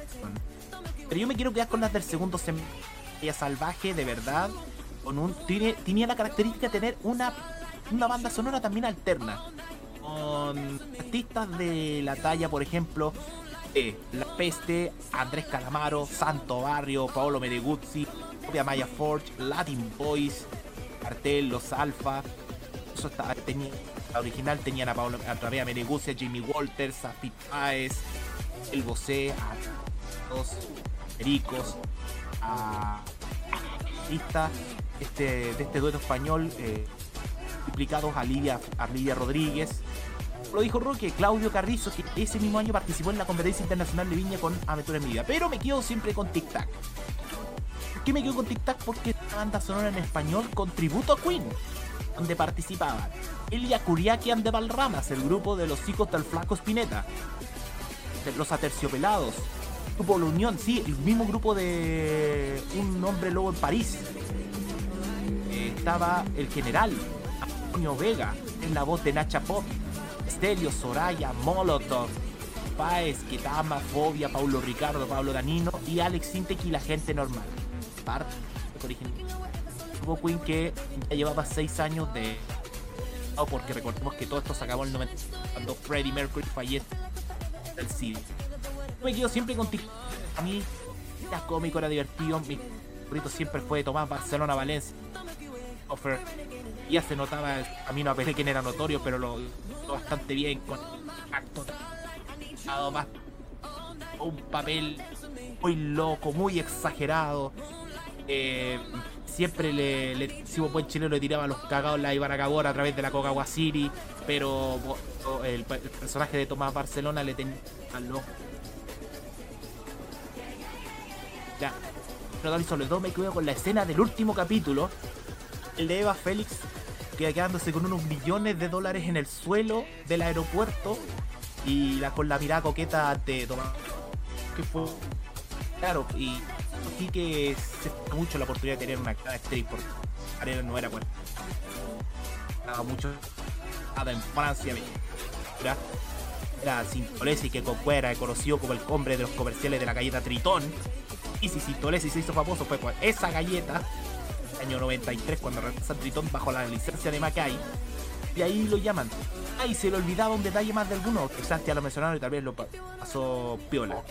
El Memo Arteaga. El Rumpi. Roberto Arteaga hizo de El Memo Arteaga este locutor de la radio mágica. La verdad, lo de la radio mágica era un grupo bastante interesante. Tú tenías a los dueños, que era la Adriana Bacareza con Mauricio Pesuti. Eh, se transforma eh, que era la Angela Smith. Originalmente se llamaba Ángel Mendizal, pero se transforma en Angela Smith. En este encontrón con la Calú Barcelona, que, que era la Adriana Cabeza. De paso, es bastante llamativo la radio donde estaba Alba Paola Volpato, propio Rumpi, Pablo Ávila. Tiene un grupo bastante notable. Cuando estaba la Pamela Villalba. También Pamela Villalba, que ahí donde conoció, de ahí se conoció con su actual esposo, el actor Remigio Remedi. Conocieron justamente en esa novela y comenzó su relación amorosa hasta hoy su matrimonio. Sí, ah, otra cosa. Hablando de Remigio y de Pamela, ellos el año siguiente, los dos se fueron al 13, estuvieron en Mar Paraíso, y si no me equivoco en esa novela también fueron pareja. Ellos no eran pareja. La novela no eran pareja ellos ah, porque la pareja de Pamela Villalba era eh, No, pero en, en, en Malparaíso. Si sé que en TikTok no eran, no eran pareja. Me refería a que en, en Malparaíso, si no me equivoco, fueron pareja también. Interesante también, mira, leer el, todo el elenco. Todo ese elenco, mira, no me acuerdo, ni sabía ni daba cuenta de que Taía Gómez actuó en esa novela. ¿Quién es Taía Gómez? Taía Gómez era integrante de las Cleopatras. Cleopatra, este grupo totalmente underground de pop femenino de fines de los 80 donde participaban Jacqueline Fresar era la esposa de Jorge González de los Pioneros. Estaba Patricia Rivadeneira y la Cecilia Guayo, que luego formó prisionero en la de Corazones. Ahí ingresó Taía Gómez, porque ahí conocía, bueno, a detrás el poder de Pati Rivadeneira. Momento, de llevarla a yo tengo los mejores recuerdos de TikTok. Yo siempre veía TikTok con. En que también me recuerdo mucho que esa novela también fue papel para Peggy Cordero. Con la nombre. Peggy Cordero. Ama señora del Bim Bam Boom. Entonces, este fue una interesante apuesta la de TikTok y yo me quedo con esto. Hablan de nuevo a mi semana con Rosabela, quedo con para cerrar mi parte. Muchas gracias, muchas gracias, queridísimo Jaime Betanzo. Y por último, Hugo Cáez Navarro que nos va a explicar el contexto de cómo era la televisión en ese año 97. 1997, como decía Roque, penúltimo o último año de, este gran periodo de la economía chilena que comenzó a partir de la finales de los 80 y que se evidenció más durante los gobiernos, los dos primeros gobiernos de la concertación. y que generaron que el país creciera a niveles inusitados. Eso se significó también que la televisión a partir del año 93 específicamente, un poquito antes, pero 93, sobre todo en el tema de las teleseries, reflejara una gran, gran, gran disposición de inversión, una gran disposición también de generar un aparato de marketing muy fuerte y generar a la guerra de las, de la guerra de las teleseries una competencia muy cercana ya a la ingeniería de las, de las superproducciones de Hollywood. Justo todo en, su, en el rango chileno, evidentemente, no, estoy poniéndolo al mismo nivel, pero dentro de, nuestras posibilidades, sí estábamos hablando de mecanismos de merchandising, mecanismos de marketing que ya estaban asociados a las promociones de las grandes películas, eh, con venta de, discos, con venta de productos comerciales, etcétera, etcétera, y con esta lógica de los teasers, con la lógica de los trailers, que era ya muy común en el, en el cine y que aquí se aplicó a partir del año 93 con mucha intensidad.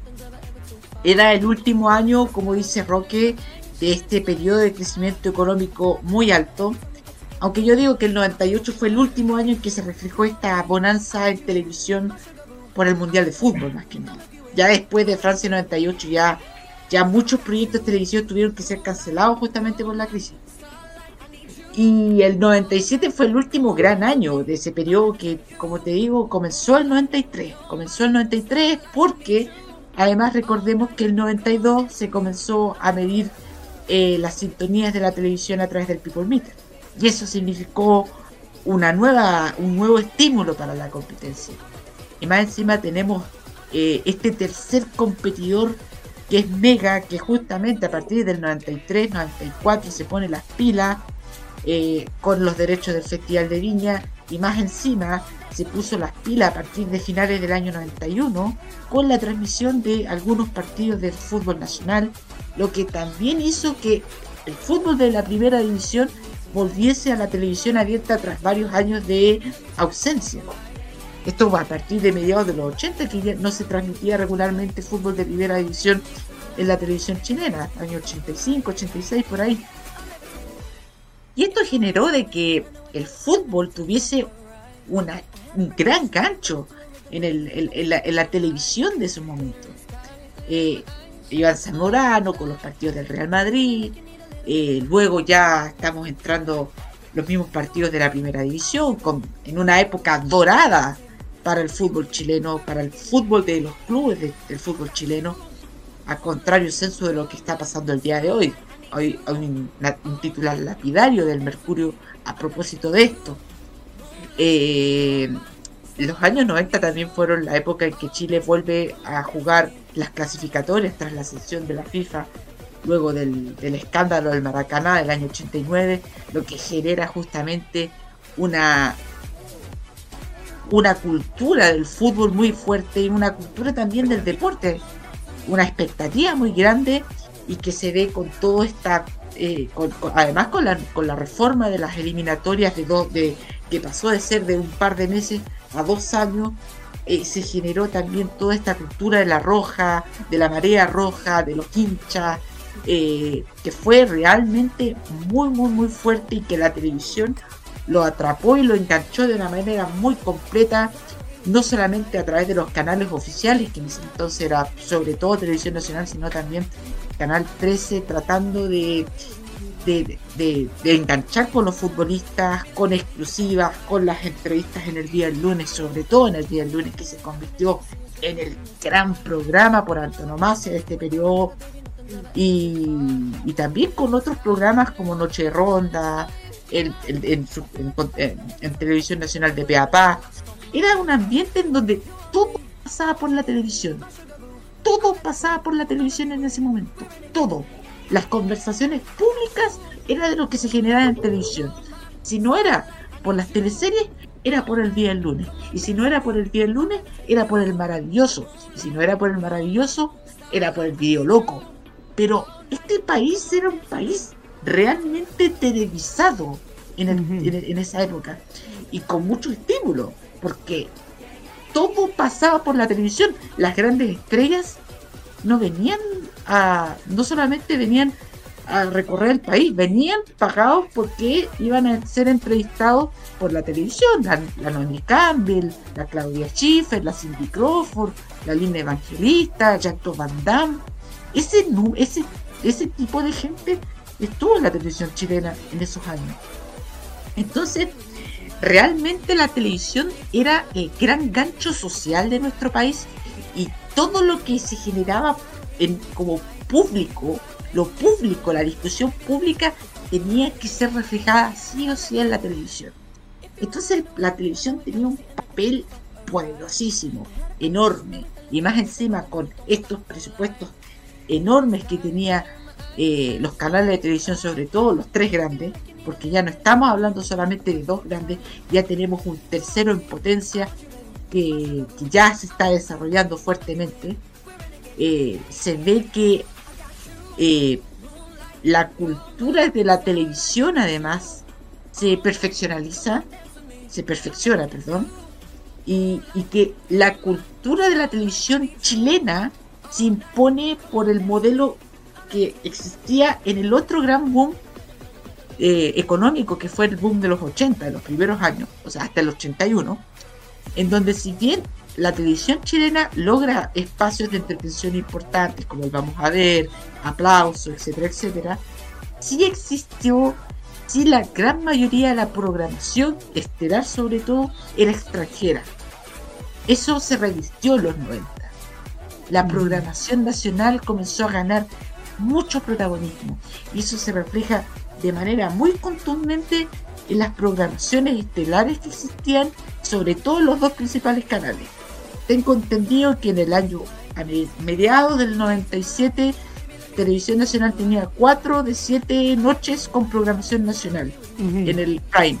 Y el Canal 13 algo parecido, 4 de 7 noches, o 5 incluso de 7 noches.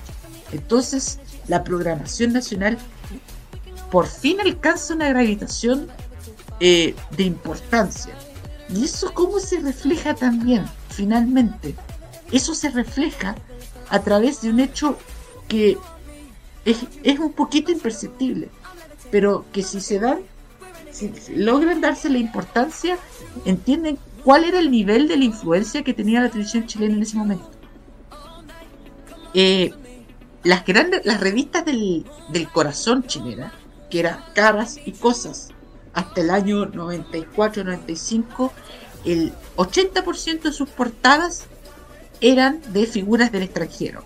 Véase princesa, véase la princesa Diana, la princesa Carolina o estrellas de Hollywood. El 95-96 cambia. Y cambia 80-20 a favor de las estrellas chilenas. ¿Y cuáles eran las principales estrellas chilenas? Las actrices de las teleseries. ¿Y qué venía después? Las animadoras de televisión. O sea, la industria chilena pasa incluso a fortalecer, a alimentar las revistas de los estratos más altos. Y eso es, eso es un símbolo de la transversalidad que en ese momento estaba logrando la televisión chilena en 1997 específicamente y en gran parte durante toda la década de los 90. Así que estamos en un momento en que la televisión chilena realmente tiene un lugar preponderante en la vida pública de los chilenos. Nada era importante, todo era, a ver, para que algo fuese importante tenía que ser televisado. Y si no, no era importante. Eso es lo más importante que podemos en este reflejar y graficar de lo que era Chile en 1997. Muchas gracias. Muchas gracias Hugo Cárez Navarro por esta breve, por esta gran actualización, contextualización de cómo era Chile en el año 97 y sí, concuerdo. Hubo muchas cosas que hubo muchas cosas que destacar del año 97 principalmente de gran parte de ese periodo. En fin, eh, Martín, ¿tenías algo para complementar? Sí, que cuando hablé de las novelas de este año, se me olvidó mencionar que Tic tuvo algunos problemitas con el tema del elenco. Me refiero a que fue un poquito complicado armarlo. Por ejemplo, el, el personaje de Emilia, que todos conocemos, interpretado por Peggy Cordero, originalmente no iba a ser interpretado por ella. Originalmente querían a Yael Unger para ese papel. Sí, pero Yael literalmente dijo, bueno, no literalmente, pero fue como, a la mierda, yo este año me lo tomo sabético, así que conmigo no cuenten. Y literalmente la querían a ella. La fueron a buscar hasta la casa para convencerla, pero no le resultó. Por eso pusieron a la Peggy Cordero. Y hay otro detalle del año 97 que es las de el 13. Ese año en Eclipse de Luna, muchos no se acuerdan, está en YouTube. Búsquenlo. Fue a despedida en vida de Malugatica. sí, esta su última escena. Es una de las escenas donde muchos, el propio Cristal de la Fuente y la propia Lynn Kuppenheim, que todos después del discurso y nunca los olvidaré, todos se largaron. ¿Por qué? Porque esa fue la última vez que Malugatica fue a un Porque ya estaba avanzado su cáncer gástrico. La tenía desde el año 1900 ella fallece en agosto del 97. Sus cenizas se esparcieron en su querida localidad de Purén. Ampolford, donde bueno, está descansando tal vez una de las mujeres más gloriosas que tuvo cine, teatro, la música y las telenovelas de nuestro país. Sí, exacto. Maluga Tica fue una de las primeras estrellas, así como de talla mundial que tuvo Chile. Porque tuvo carrera tanto dentro como fuera del país. Tuvo un momento en Hollywood también. Sí, exactamente. Era, prácticamente una especie de, María Félix acá en Chile. exactamente. era una especie de María Félix que hoy día podemos tener en el, este masculino en nuestros días a Pedro Ese nivel de tuvimos. Sí. Ah, y el último dato. Esto también es de Tic Tac. Y es por el papel de Eva Félix. Que no sé si saben esto, pero antes de que pusieran a Jimena Rivas, Eda Félix iba a ser interpretada por Ana María Gasmuri. Pero no pudo. No pudo. No pudo. Es que ya había empezado a grabar como Eva Félix. Pero después le ofrecieron protagonizarse en Dragon City. Ella se fue. Creo que hubo un lío, un lío judicial ahí en medio por el tema de los contratos, no estoy seguro. Pero el tema es que Ana María se fue a Mega para protagonizar Santiago City y como se quedaron sin, el, sin actriz para Eva Félix, al final terminaron poniendo a Jimena Rivas, que originalmente iba a ser el papel de Jocelyn, que terminó interpretado por Paola Volpato. Sí. Y bueno, afortunadamente pasó y ahora y gracias a eso tuvimos a uno de los personajes más icónicos de las telenovelas chilenas y de la carrera de Jimena Rivas. Eh, en fin. Fue tremenda, por eso yo dije, la a Félix y Tomás Barcelona, yo creo que es muy notable y es muy divertida. Sobre todo por cómo desempeñar un papel tan cómico. O sea, una pareja cómica. Sí. Y, eso yo creo que le encantó a la gente por parte de más que lo del Rumpi lo de, de la Pola. Yo creo que me encantó más lo de Eva Félix y Tomás. Fue realmente notable. Sí. Hubieron química los dos. Sí, hubo mucha química entre ellos. Seamos honestos. No al menos yo de lo que he podido ver de Tic yo no veo a ningún, a ningún otro actor o a ninguna otra actriz como ellos dos. No hubiera sido lo mismo si hubiera sido Ana María Gasmuri y Eva Félix. No, ni cagando. Oh, disculpen.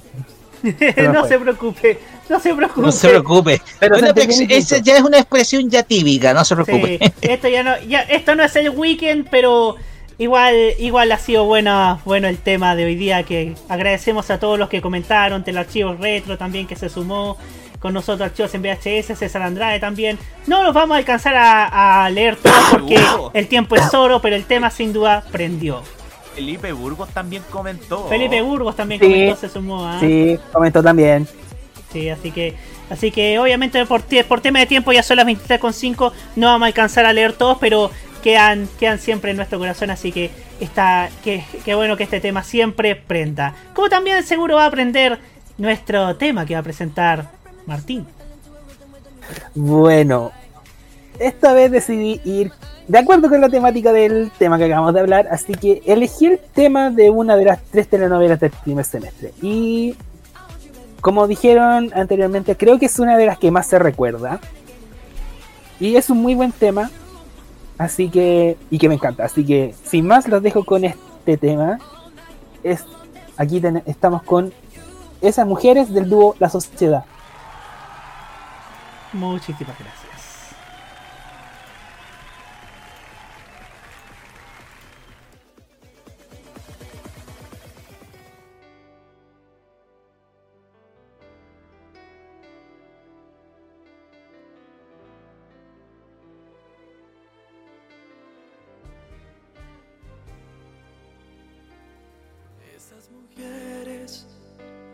Quitan y nos dan la vida, nos abren, nos cierran heridas.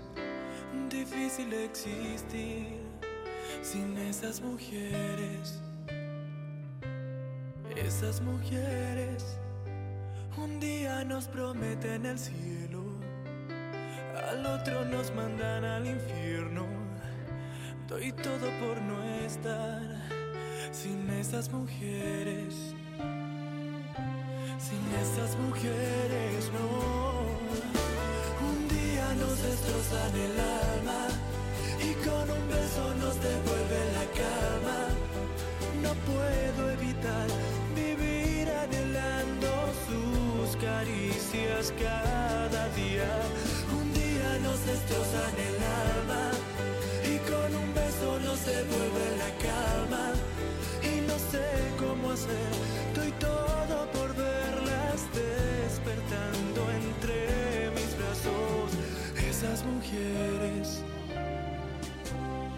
esas mujeres, en mi poema el cálido verso, aquí en mi boca el más dulce beso. Difícil olvidar a esas mujeres, esas mujeres en mi jardín la más dulce rosa, eternamente la más hermosa. Pido al cielo no vivir sin esas mujeres, sin esas mujeres no.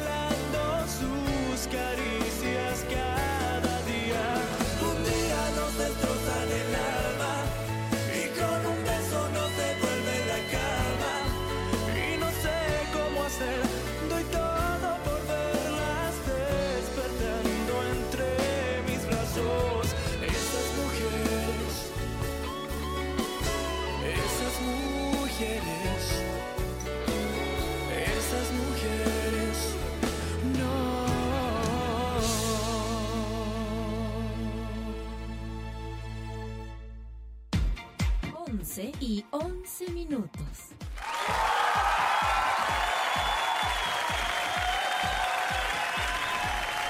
Bueno muchachos, ya estamos llegando ya al final de este tremendo capítulo de hoy de la cajita a través de modoradio.cl. Les agradecemos como siempre la tremenda sintonía que nos brindan como cada semana que nos, que nos dan su, su gran sintonía. Y como siempre cerramos con nuestras reflexiones y quiero partir hoy día con con primero que nada, nos vamos. Ay, se me fue, se me fue aquí, disculpen. Eh, pues bien, ahí está, ahí está, sí, sí, sí, sí, sí. Nos vamos con Jaime Betanzo. No, iba a darle el pase primero como corresponde a Hugo Cárez Navarro, porque lo está esperando. Ah, Huguito Cárez Navarro, démosle Huguito. Eh, se anunció que la próxima teleserie vespertina de Mega nuevamente se realizará en el sur de Chile. Eh, eh, yo, ¿sabe qué? En esta instancia ya no me queda, no me dan ganas de enojarme, no me dan ganas de criticar a Mega, porque ¿saben qué? Va a sacar 25 puntos, van a hablar toda esa teleserie y todo el mundo le gusta el sur. Si por eso las teleseries del Mega les va tan bien, las que la hacen en el sur, porque a toda la gente le gusta el sur. Cuando el Felipe Brown se fue a vivir al sur, todos los hueones se fueron a vivir al sur. Y la gente de Puerto Vara la está sufriendo porque todo el hueonaje se fue a vivir al sur. Así que lo que pasa con el Mega es simplemente reflejo del chileno promedio que le ama al sur y que pongan lo que pongan de teleserie en el sur con una monja siempre le va a ir bien. Así que ya no voy a criticar más a las que la rencoré, no voy a criticar más a las tramas de mierda, porque a la gente le gusta el sur. Y eso lo dijo Rafael acá. Así es, porque para hacer bien el amor hay que venir al sur. Efectivamente. Jaime Betanzo, su turno. Ahora yo sé entonces por qué apareció en un aviso de radio Reloncaví un aviso de loteos de agua a nombre de María Eugenia Rencoré. Ahí estaba la madre del cordero. Y un aviso de loteo que tengo que agradecer a Lucho Volque por ese aviso y también a Nicolás Soto con cuatro. Esta reflexión tiene un nombre tan simple, una, una palabra tan simple para en este citarla todas, todos y todes. La palabra se llama Memoria. Memoria. es un, es un nombre de un programa que existía en el 9 conducido por Samuel Chiche Helblum. Bueno, de memoria tiene cortazo. Pero, ¿a qué va todo esto?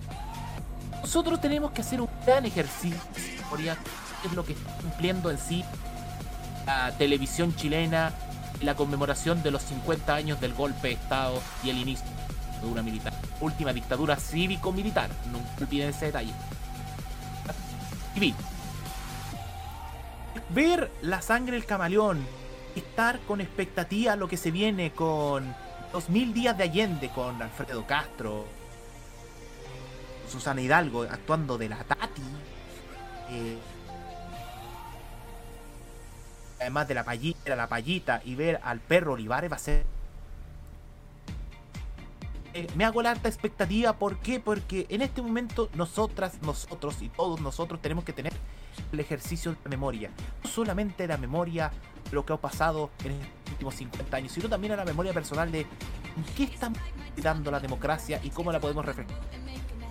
Nosotros tenemos que hacer memoria siempre de lo que escribe la historia de Chile.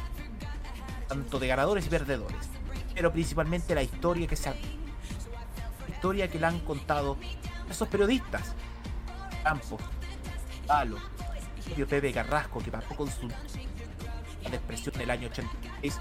Justo y Televisión Nacional recuerda el fallido atentado Pinochet, la operación 20.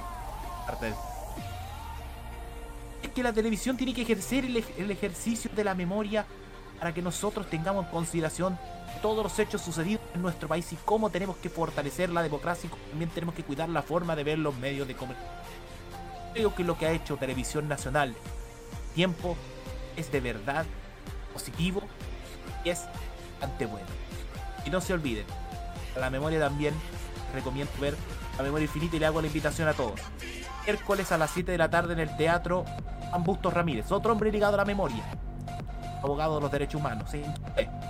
Exhibición con entrada liberada de La Memoria Infinita, este gran documental que narra todo sobre esta relación y esta lucha que tuvo Don Augusto Góngora Weimer hace tres.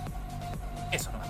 Muchas gracias Jaime Betanzo y qué bueno que esta gran, gran película documental haya, haya superado el récord de Barbie porque eso habla que el cine chileno, que nuestro cine también tiene un gran interés en la ciudadanía. Mi reflexión va porque ustedes saben que en TV en serio, en modo radio, en, esta, en este programa, hemos difundido siempre música chilena, pero siempre buena música chilena. Y porque creemos que los artistas chilenos, principalmente de esta camada de artistas, o lo que yo sigo con fervor, que es el pop femenino chileno, han logrado grandes, grandes logros. Han tenido grandes hits, han, han ganado incluso comunidades en torno a ellas. Les recomiendo Chill Queens Playlist en Instagram. Tremenda página, por cierto. ¿Y por qué las sigo tanto? Porque detrás de ellas hay un trabajo. Hay un esfuerzo serio, hay una carrera respetable y hay una, y hay una imagen bien cuidada y también canciones buenas con gran talento, con gran, con gran calidad vocal también y donde incluso entre, entre todas esas artistas se genera una armonía, una armonía tremenda, una armonía que, se, que también se puede calpar. Y nosotros apoyamos a estas artistas y apoyamos porque creemos que estas artistas son gigantes y estas artistas logran y han logrado el éxito con buenas armas. Cualquier otra persona, cualquier otra persona que, que se pare en un, en un canal de televisión y piense que, que, que tiene los argumentos para ser cantante y, lo y no lo sabe demostrar, o que, o que solamente lo toma para la chacota, como hace 10 años o como ahora, sencillamente uno se porta como Nicolás Eduardo López en, en este tema de San Remo y uno dice, no, usted no sirve para esto, chao. Acá apoyamos a los artistas de verdad, a las artistas de verdad, y es por eso que las seguiremos apoyando y las seguiremos y las seguiremos con fervor y con gran, con gran entusiasmo. Escuche música a nuestro modo, en modo radio, por si acaso. Así Ahí es. van a encontrar Escuche música. esas mismas voces. Así es. Vengo, vengo solamente para decir, ¿por qué usaste ejemplo? Por lo, por lo cabronismo Porque que. hay que saber tener oído, pues por eso. Sí, porque hay que saber tener oído para Porque escuchar hay que música, por saber ten- tener oído para escuchar música y reitero, la música, la música siempre es buena y, lo- y acá siempre apoyamos artistas de verdad. Cualquier Sí. otra persona que se las dé de cantante y no tiene esos elementos, sencillamente que se dedique a lo suyo o que se vaya a su casa. Con esto Que se vaya la bosta musical.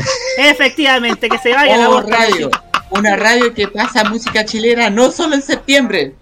Sino que de Claro. enero a diciembre. En fin, con este ambiente fervoroso de- y ya a poco de, de dar inicio al mes de la patria, nos despedimos por hoy. Gracias, gracias Hugo, gracias Jaime, gracias Roque, gracias a Nico que estuvo por que metió la cuchara solamente por dos segundos y nos encontramos la próxima semana en un nuevo capítulo de la cajita aquí en modoradio.cl. Chau chau. Antes que Buenas pase noches. agosto. Hasta mañana. Chao.